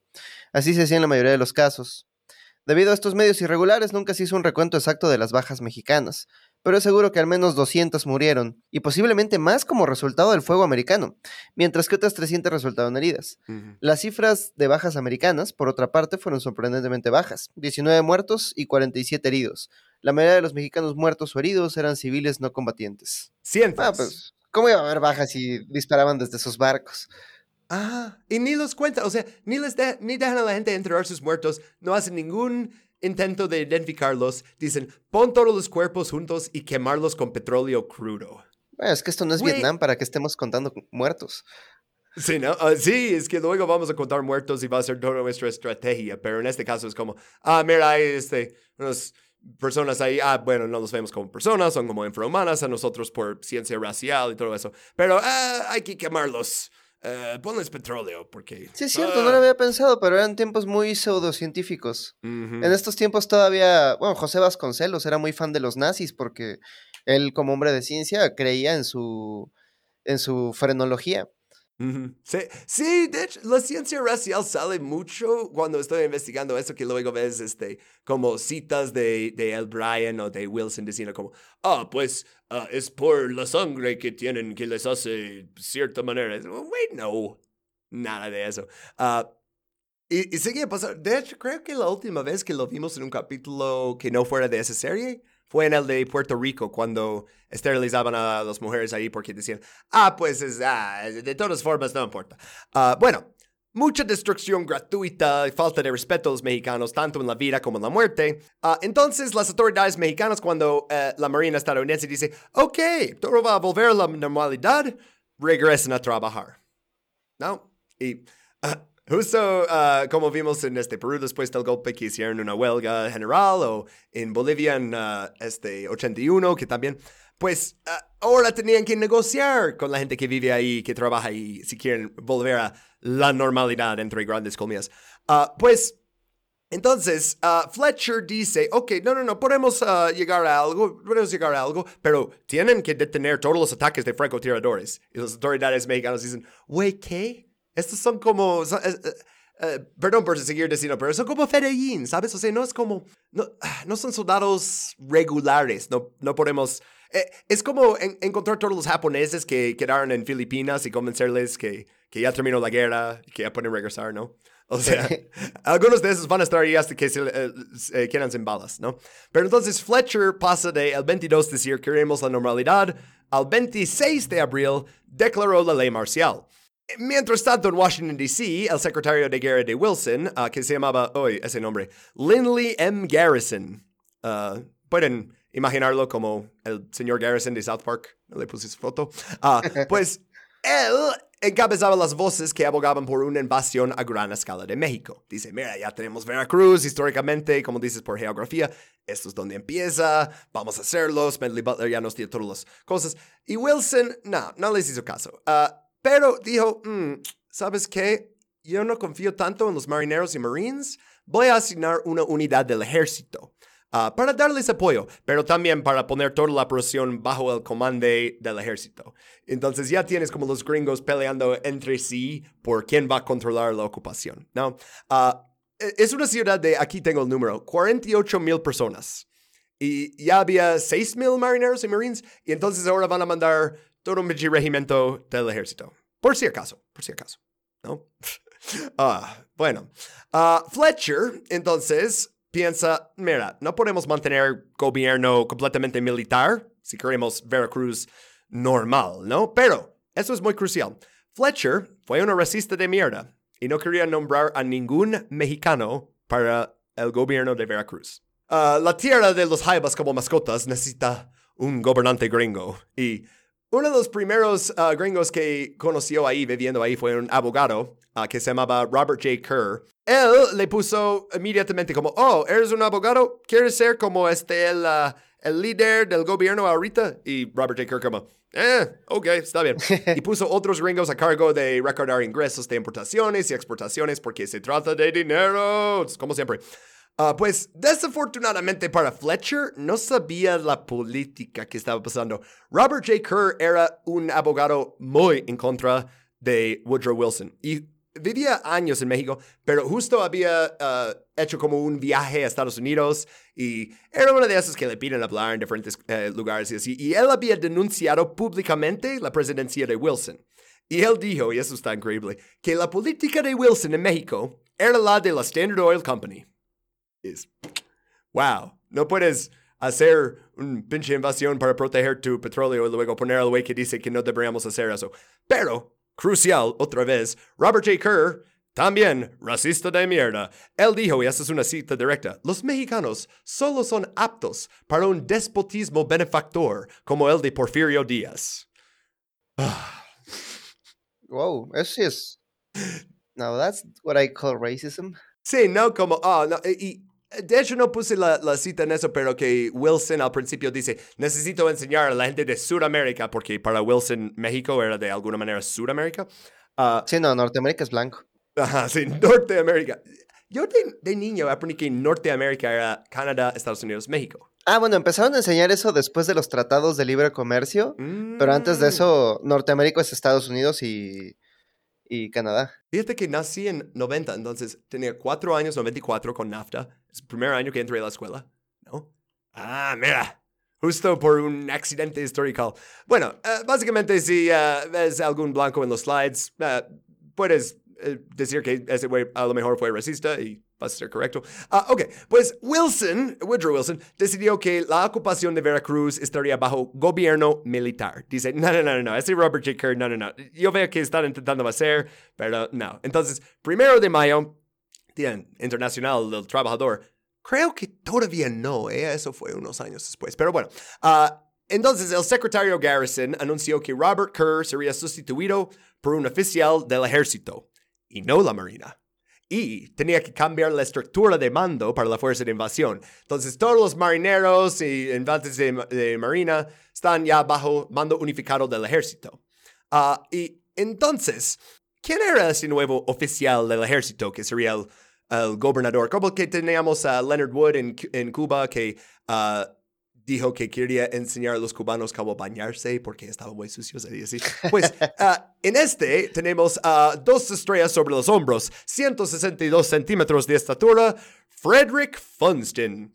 Y neta, cuando estaba escribiendo pensé que sería más gracioso en inglés y con medidas norteamericanas porque podría decirle 5 foot 4 Funston.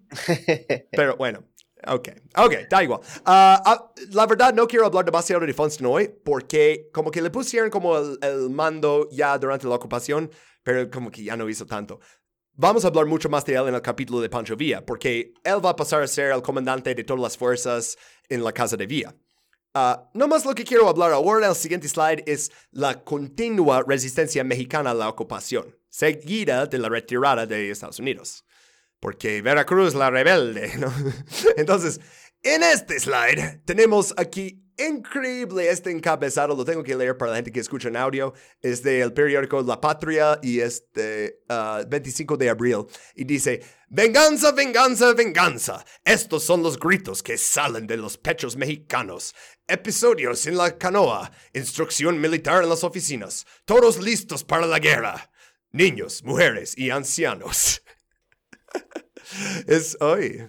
O sea, es bastante fuerte, ¿no? Que el, el periódico les dice, oh, hay que resistir. Yo voy a estar aquí en mi oficina, pero ustedes hay que resistir contra esos cañones. Y lo peor es que llegó un momento en el que sí, bueno, no sé si los, bueno, a muchos ancianos sí, pero eh, está el famoso caso de las soldaderas mexicanas, que eran como las esposas de los soldados que decían, pues, mira, como necesito de ti para sobrevivir y tú necesitas de mí para sobrevivir, vamos a pelear en Ujú. pareja. ¿Sí? ¿Te acuerdas de cómo se llamaba la mujer soviética que su esposo murió en, ah, no me acuerdo si era Stalingrado, una de las grandes batallas, ¿no? Y entonces ella se fue al ejército rojo y dijo, yo quiero un tanque para ir a vengarlo. Y dicen, no, no te vamos a dar un tanque. Entonces ella dice, ¿cuánto cuesta un tanque? Y dicen, 20 mil rublos. Entonces recaude el dinero de todos, va a todo su pueblo y así dice, ah, regálame unos 5 rublos, quiero un tanque, pero eh, eh, dicen que necesito pagarlo.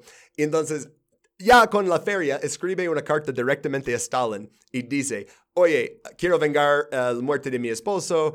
Y ella también tenía como entrenamiento militar, o sea, no es que ella iba como subir como si nada, o sea, eh, muchas de las mujeres eh, en esa época en Unión Soviética tenían entrenamiento militar. Pero Stalin ve la carta y contesta, sí, sí, te, te lo vamos a cumplir. Y le dieron el tanque y ella se fue y no me acuerdo cuántos tanques nazis ella mató. Pero también la trataban como la mamá de la misión porque eh, en el ejército la mayoría que van a estar ahí en la frente tienen 22, 23 años y ella tenía como 36, una cosa así, pero es muy anciana. Pero in- increíble, ¿no? Que ella, no, no, no, no, no, yo quiero ir a matar nazis con mi tanque. Ay, pero entonces, ok, eh, regresando a México, les llamaron a la venganza y este y otros periódicos también, no más que esto era como el mejor, ah, decían, y eh, no sé si eso era cierto, pero les decían que ah, el general Mas pronto dirigía un ejército de 20 mil soldados para empujar a los invasores gringos al mar. Ah, el general Huerta también rompió relaciones diplomáticas y expulsó al embajador de Estados Unidos. Y hubo más consecuencias para los otros gringos aquí. En Progreso, en Mazatlán y en Monterrey, los consulados estadounidenses fueron atacados, las banderas americanas arrancadas y quemadas. Una energía increíble.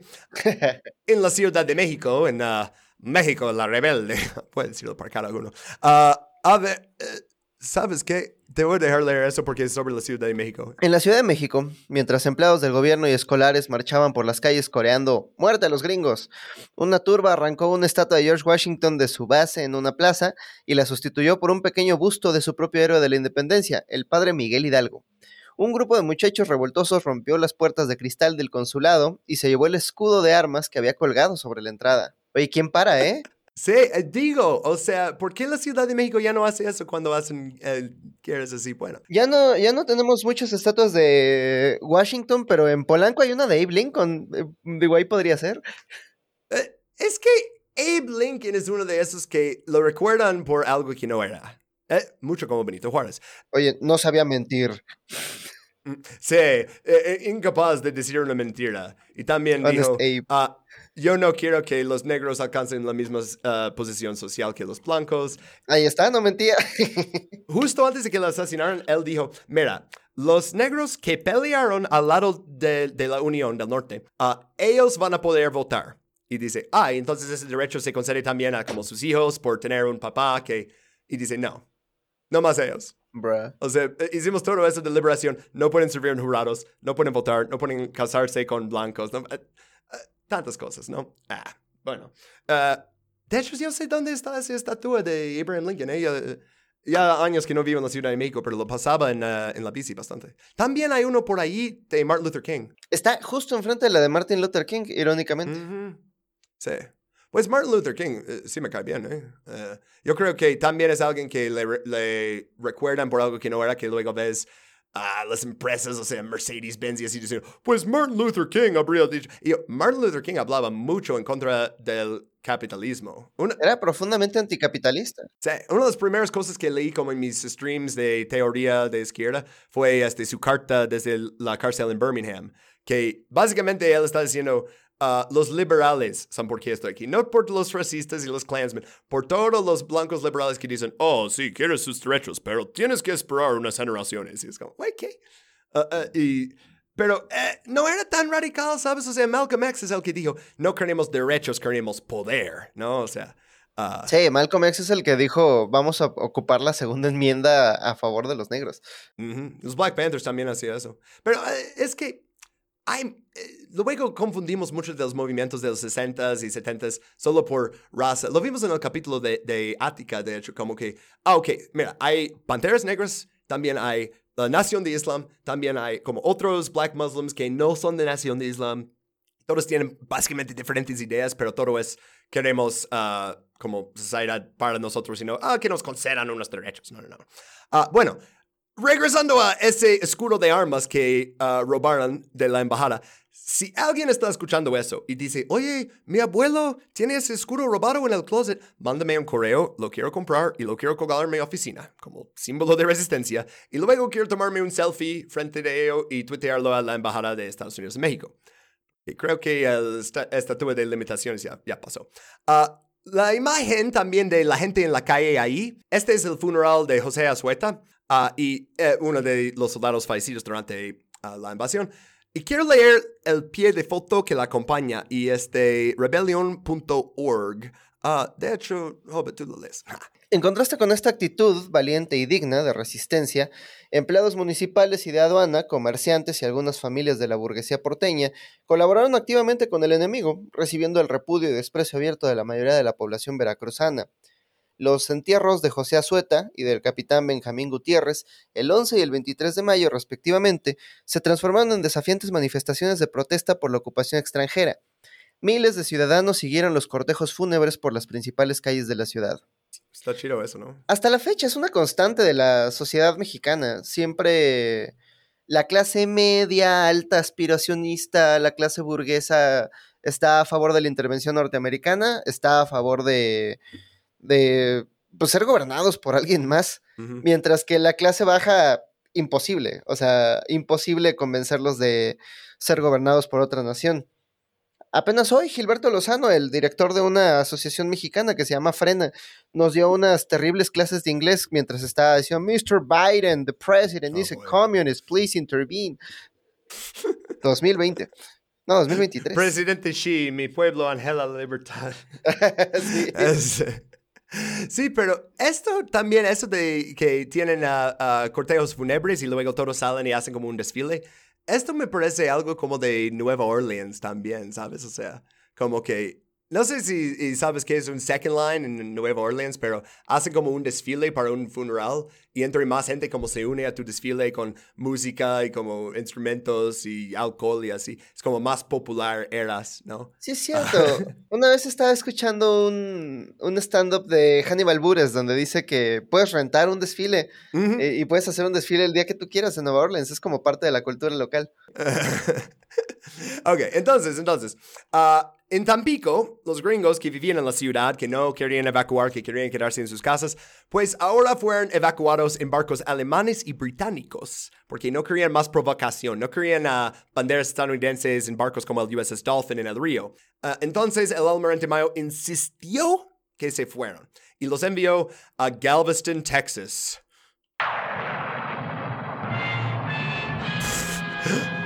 Güey, como gringo en México, eso me asusta tanto que podría ser algo en mi país y que luego me quita, me, me- correrían de México y me mandarían a Texas, güey. Que te manden además a Galveston, Ah. el Texas de Texas.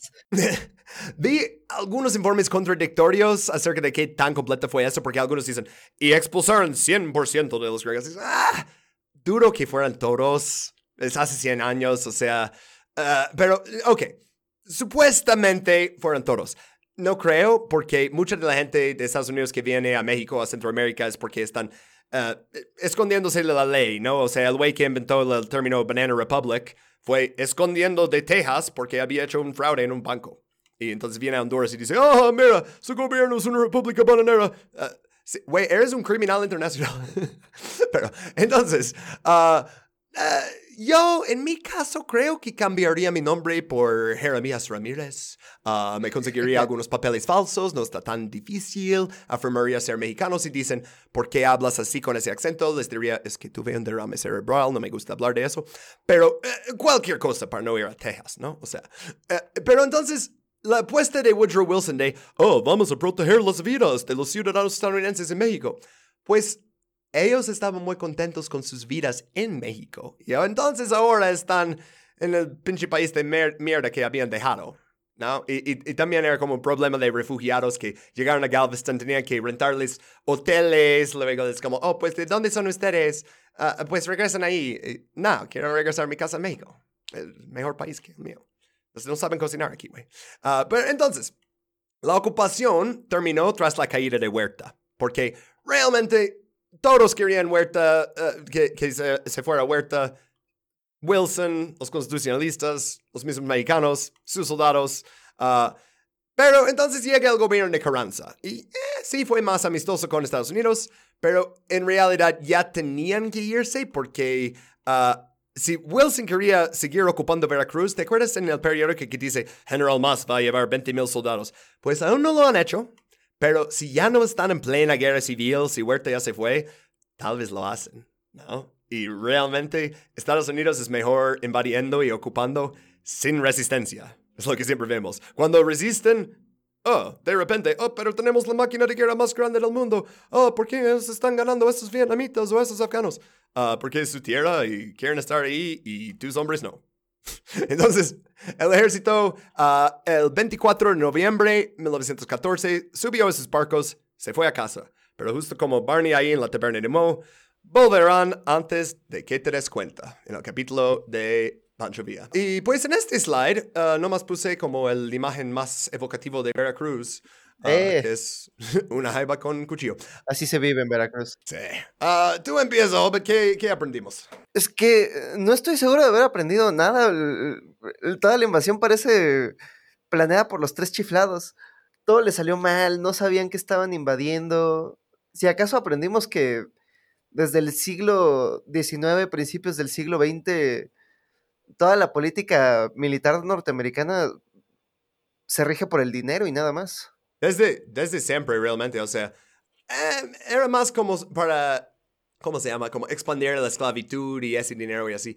Pero sí, ya como en siglo XX es como, mm, ¿dónde podemos tener capital e- extranjero, no? Y es o sea, eh, no para como citar a Michael Parenti en cada capítulo de ese podcast que hago, pero uh, que habla de uh, todas las uh, empresas que empezaron en Boston y eran súper locales, ¿no? O sea, que algunos luego se convirtieron en General Electric y así, pero ellos hablaron como entre sí y dicen, ¿te acuerdas cuando decidimos irnos nacional? Los que no fueron nacional ya no existen. Y luego tuvimos que irnos internacional y los que no hicieron internacional ya no existen. Entonces, capitalismo requiere crecimiento infinito, ¿no? Entonces, todo ese cuento de que, ah, pues, destino manifiesto, solo necesitamos llegar hasta la costa oeste. Sí, pero no, no, no, no, no, necesitamos crecer 10% el siguiente año, 20%, que sea. Ah, y, uh, sí. Uh. Siempre he pensado eso, de cómo la, la manera del capitalismo irracional de hoy en día solamente pudo haber nacido en los Estados Unidos porque siempre tenían esa frontera abierta. Estos principios del siglo XX, finales del siglo XIX, es justo cuando se empieza a cerrar la frontera, cuando comienzan a llegar hasta la costa oeste y se quedan sin territorios para conquistar. Entonces, una economía de crecimiento constante, pues tiene, tiene sentido si tienes una vasta cantidad de territorio habitado por tribus indígenas que no van a poner mucha resistencia, ¿no? Simplemente si no hay suficiente pastel, pues vas y conquistas más pastel para los demás, vas y conquistas más pastel, pero cuando te quedas sin fronteras, igual y por eso dicen que el imperialismo es la última fase del capitalismo. Si ya no puedes seguir creciendo en tu territorio, tienes que empezar a crecer en el territorio de alguien más. Y por los que han llegado a, pinche volumen 3 del capital, de, del, ah, que habla de transformación y de capital no existente, capital falso y así, o sea que Ah, ya es ah, realmente desde que e, e, en esa época todavía era oro, ¿no? O sea, como vimos, mismo año 1914, justo cuando terminaron eso, ¿eh? O sea, se fueron de Veracruz noviembre. Y en diciembre de 1914 llegan a Haití y les quitan 500 mil dólares de oro, ¿no? El mismo año. Ajá. A ver, ¿qué más hicieron en 1914? Eh? Porque se me hace que había... No, ¿sabes qué? Este, República Dominicana fue hasta 1916 y Haití 1915. Entonces, ese año solo estos. Y luego 17. Ay, la, época de Wilson es, es, demasiado. Este, de hecho, cuando Bob hizo un, um, un bonus hace rato de uh, Woodrow Wilson como historiador y mencionó que Wilson dirigió intervenciones en. Dijo una lista muy grande y yo cuando lo estaba leyendo, yo, a ver, no reconocí unos tres de esos, a ver, a ver, a ver. Wilson era el más, ah, el más de eso, ¿no? No hasta hoy en día, pero por la época sí. Ay, pero sí, o sea, me parece que este, la verdad, eh, la ocupación de Veracruz, ya sabemos que no aprendimos ni madres en la escuela en Estados Unidos, pero nos enseñan de la, la guerra entre México y Estados Unidos, porque... Eh, eh, Güey, tienes que enseñar eso, ¿no? Pero esto jamás se menciona. Yo pensé que, ok, salimos de México y ya estuvo hasta, no sé, o sea, uh, rápido y furioso y así. Pero no, resulta que había más. Sí, es lo que te iba a decir. Eh, o sea, nos enseñan la revolución, pero nos enseñan la revolución como, ah, ok, esto estuvo, esto estuvo bueno, esto es algo que teníamos que hacer para construir esta hermosa Estado-nación que hoy te está dando clases, ¿no? Pero jamás se nos enseña de esta invasión de Veracruz. Si acaso hay un pie de página, ¿no? Que dice, ok, brevemente los norteamericanos ocuparon Veracruz y luego se fueron. Pero fueron siete meses. siete meses creo que se ameritan más, de, más que un pie de página. Y mataron cientos de personas con artillería naval y luego quemaron sus cuerpos en pilas en la calle con petróleo crudo. O sea, güey, eso merece, no sé, como un párrafo en el libro. Ah, bueno, considera que eh, si bien nuestra, nuestro sistema educativo está orientado hacia el fortalecimiento de la nación-estado como estructura mental de que, ok, solamente concibo que así se puede organizar la gente, al mismo tiempo esta nación-estado está regida por un montón de gente de clase media alta, clase alta, que tiene muchísimas conexiones con los Estados Unidos hasta el día de hoy uno podría argumentar que México está bajo una especie de colonialismo comercial con los, eh, con los tratados de libre comercio que hemos, que hemos firmado y pues no puedes decir que tu principal socio comercial, aquel que recibe el 80% de tus exportaciones, baratas, por cierto, eh, que, que, mató gente y la quemó con petróleo crudo. Eso, eso no se vería bien en las negociaciones diplomáticas. Sí, y es como, y también es pensar que lo están haciendo al servicio de Standard Oil.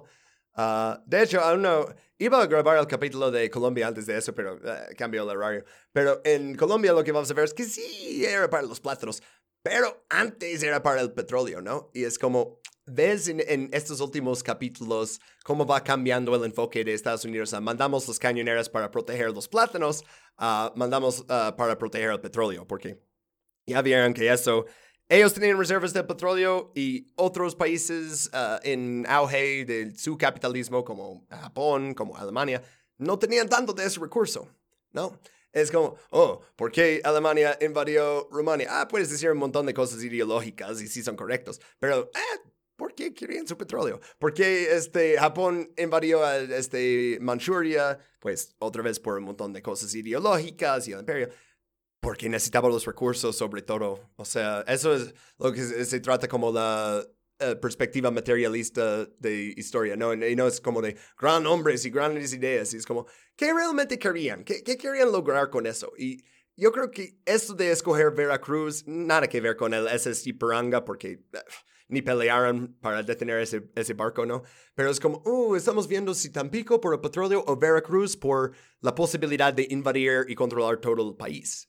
Ah, que al fin deciden no hacer, ¿no? Ah, pero sí, me, da un poquito de gusto ver que eh, los mexicanos rebelaron, que se pusieron como ahí de francotiradores, ¿no? Que pusieron esos ah, desfiles y esas cosas en los periódicos para... Ahora, ok, los gringos los espantaron con sus barcos y sus cañones, ahora los vamos a espantar a ellos. Nah, no vamos a formar un gobierno, nah, no vamos a hacer eso. Y al final, Woodrow Wilson, ¿sabes qué? Nos largamos, vamos a un país más chiquito y aún más desordenado que México en plena revolución.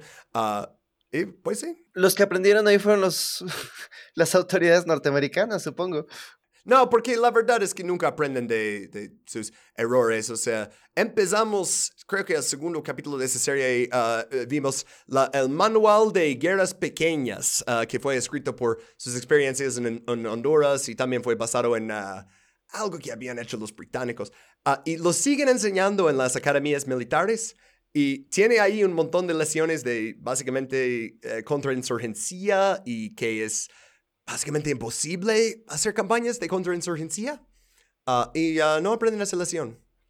En, en, ningún caso. O sea, los imperios no aprenden. Eh, Estados Unidos supuestamente es como este país que, que gana guerras. Uh, toda mi vida han perdido una guerra tras otra, ¿sabes? E incluso cuando ganan, pierden. sí, en, en, su libro Deuda, David Greber dice que eh, la gran Históricamente la gran función de las Fuerzas Armadas norteamericanas no ha sido como tal ganar guerras, sino convencer a la población de que es imposible un cambio de régimen, de que es imposible una, una transformación del sistema económico y político del país eh, bajo el argumento de que somos el ejército más grande del mundo, necesitamos poder pelear dos guerras mundiales al mismo tiempo, este, tenemos, este, tenemos eh, el, el, presupuesto militar más grande de la historia. Pero cuando uno realmente se acerca al actuar de sus fuerzas, eh, las líneas de suministro son muy largas. Mm. A ellos les sale muy caro pelear esas guerras. Y sin una victoria definitiva. Entonces es más un aparato ideológico que un aparato militar funcional. ¿Sabes qué hicieron durante la guerra en Afganistán? Que querían llevar como vehículos pesados, uh, tanques y así, a como las súper, súper altas montañas, como en partes remotas de Afganistán intentaron poner pinche tanques de M1 Abrams dentro de aviones y tirarlos con paracaídas. Y uh, terminó exactamente como imaginarías. Y es como, cada uno de esos tanques cuesta 70 millones de dólares.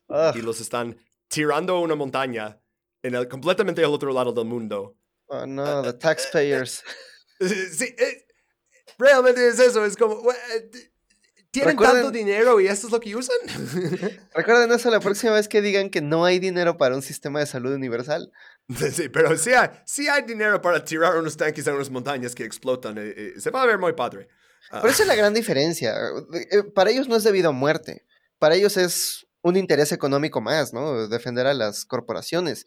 Pero recuerdo que cuando los vietnamitas querían pasar armas grandes, artillería del otro lado de las líneas americanas. Lo que hicieron fue desarmarlo Sí.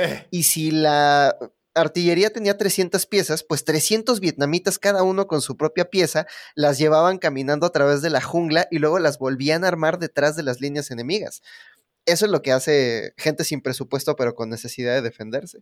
Sí, o sea, el, el, el Ho Chi Minh Trail, como el camino de Ho Chi Minh, cuando estaban analizando, dicen, oh, es como una autopista. No, güey, es como un caminito, ¿no? Y están usando bombas de, de alta explosiva desde ah, B-52s, que son, ah, toda esa tecnología y así. Y luego, ¿qué tiene el vietnamita ahí abajo? Tiene un casco y un palo. Y en cuando termine de caer las bombas, sale con el casco y el palo y empieza a arreglarlo para que pasen las bicicletas. Y no sé si es apócrifa, pero según yo, usaban elefantes como transporte en algunas partes.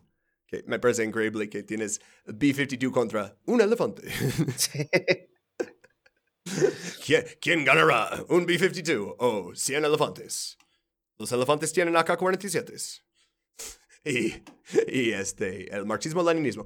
Bueno, ok. ah, eh, tenemos esa cosa que se llama Patreon. Ya escucharon el anuncio mid-roll de eso, pero al fin de los capítulos nos gusta agradecer a la gente que nos da dinero. Entonces, gracias. Carlos Galicia, César Becerra, Iván Saavedra Dote, Alonso Ricano, Ana Gabriela Granados Lozoyo, Ángel Jacinto, Carlos Conejo, César Fabián Mata Olivares, Dr. Luis Yáñez Guerra, Elvis Cruz Gaspi, Pablo KH, Samuel Estrada.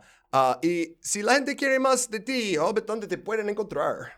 En YouTube estamos como Migala y Twitter, eh, ahí no me busquen, ese es mi peor yo. En Facebook estamos como Migala Sin. Este, honestamente nada más véanos en YouTube. Eh, las otras redes sociales no valen la pena. Oh, pero yo quiero descargarlo en una aplicación de RSS como Google Podcast o Apple Podcast. ¿Puedo hacer eso? Ah, sí, este... Solo no estamos en Spotify, nos peleamos con ellos porque invertían en inteligencia artificial. Este Daniel Eck, el, el CEO de Spotify, invirtió algo así como 100 mil euros en una corporación que. No, es cierto, 100 millones de euros en una corporación que hace inteligencia artificial para drones. Ah, Este. Y decidimos salirnos de ahí. Pero estamos en Google Podcast, Evox, Alaska, todas esas otras plataformas de, para escuchar podcast. Bueno, muchas gracias ah, por venir a grabar esto conmigo y ah, ah, algo más que quieres decir a nuestros fieles oyentes antes de dejarlos ir. No, hombre, gracias a ti por, por, por invitarme y por, y, y por la labor que estás haciendo. Yo no sabía de esta eh, invasión en específico y creo que estás haciendo una gran labor de mostrarle a muchos latinoamericanos las partes que sus gobiernos cómplices con el imperio norteamericano no les están enseñando. Es, eh, cuando empecé esta serie es porque quería investigar muchos golpes de Estado, invasiones y así más modernas en estos países. Y cada pinche vez eh, en mi investigación encuentro, oh, y Estados Unidos ocupó tal país durante 19 años, o en este caso 7 meses y así. Y yo, mm, si queremos hablar de Latinoamérica, necesitamos hablar primero de toda esta época de tantas invasiones, porque es de una de esas épocas no tan conocidas, ¿no? O sea, la, la gente sabe más de la independencia y de la revolución, pero no tanto de eso. Es que todavía Sí. estamos muy cerca de la historia. Siento que es como si estuviéramos parados frente a un billboard, pero como estamos tan cerca no podemos ver de qué es. Entonces, conforme van pasando los años, nos vamos alejando y poco a poco nos vamos dando cuenta, conforme van saliendo documentos y testimonios, que, mira, todo este tiempo América Latina fue una especie de imperio americano. Sí es. Tristemente. Ok, ah, bueno, muchas gracias no por escucharnos, por los que llegaron hasta el muy final de casi dos horas de grabar y ah, nos vemos en la siguiente de Colombia. Bye. Bye.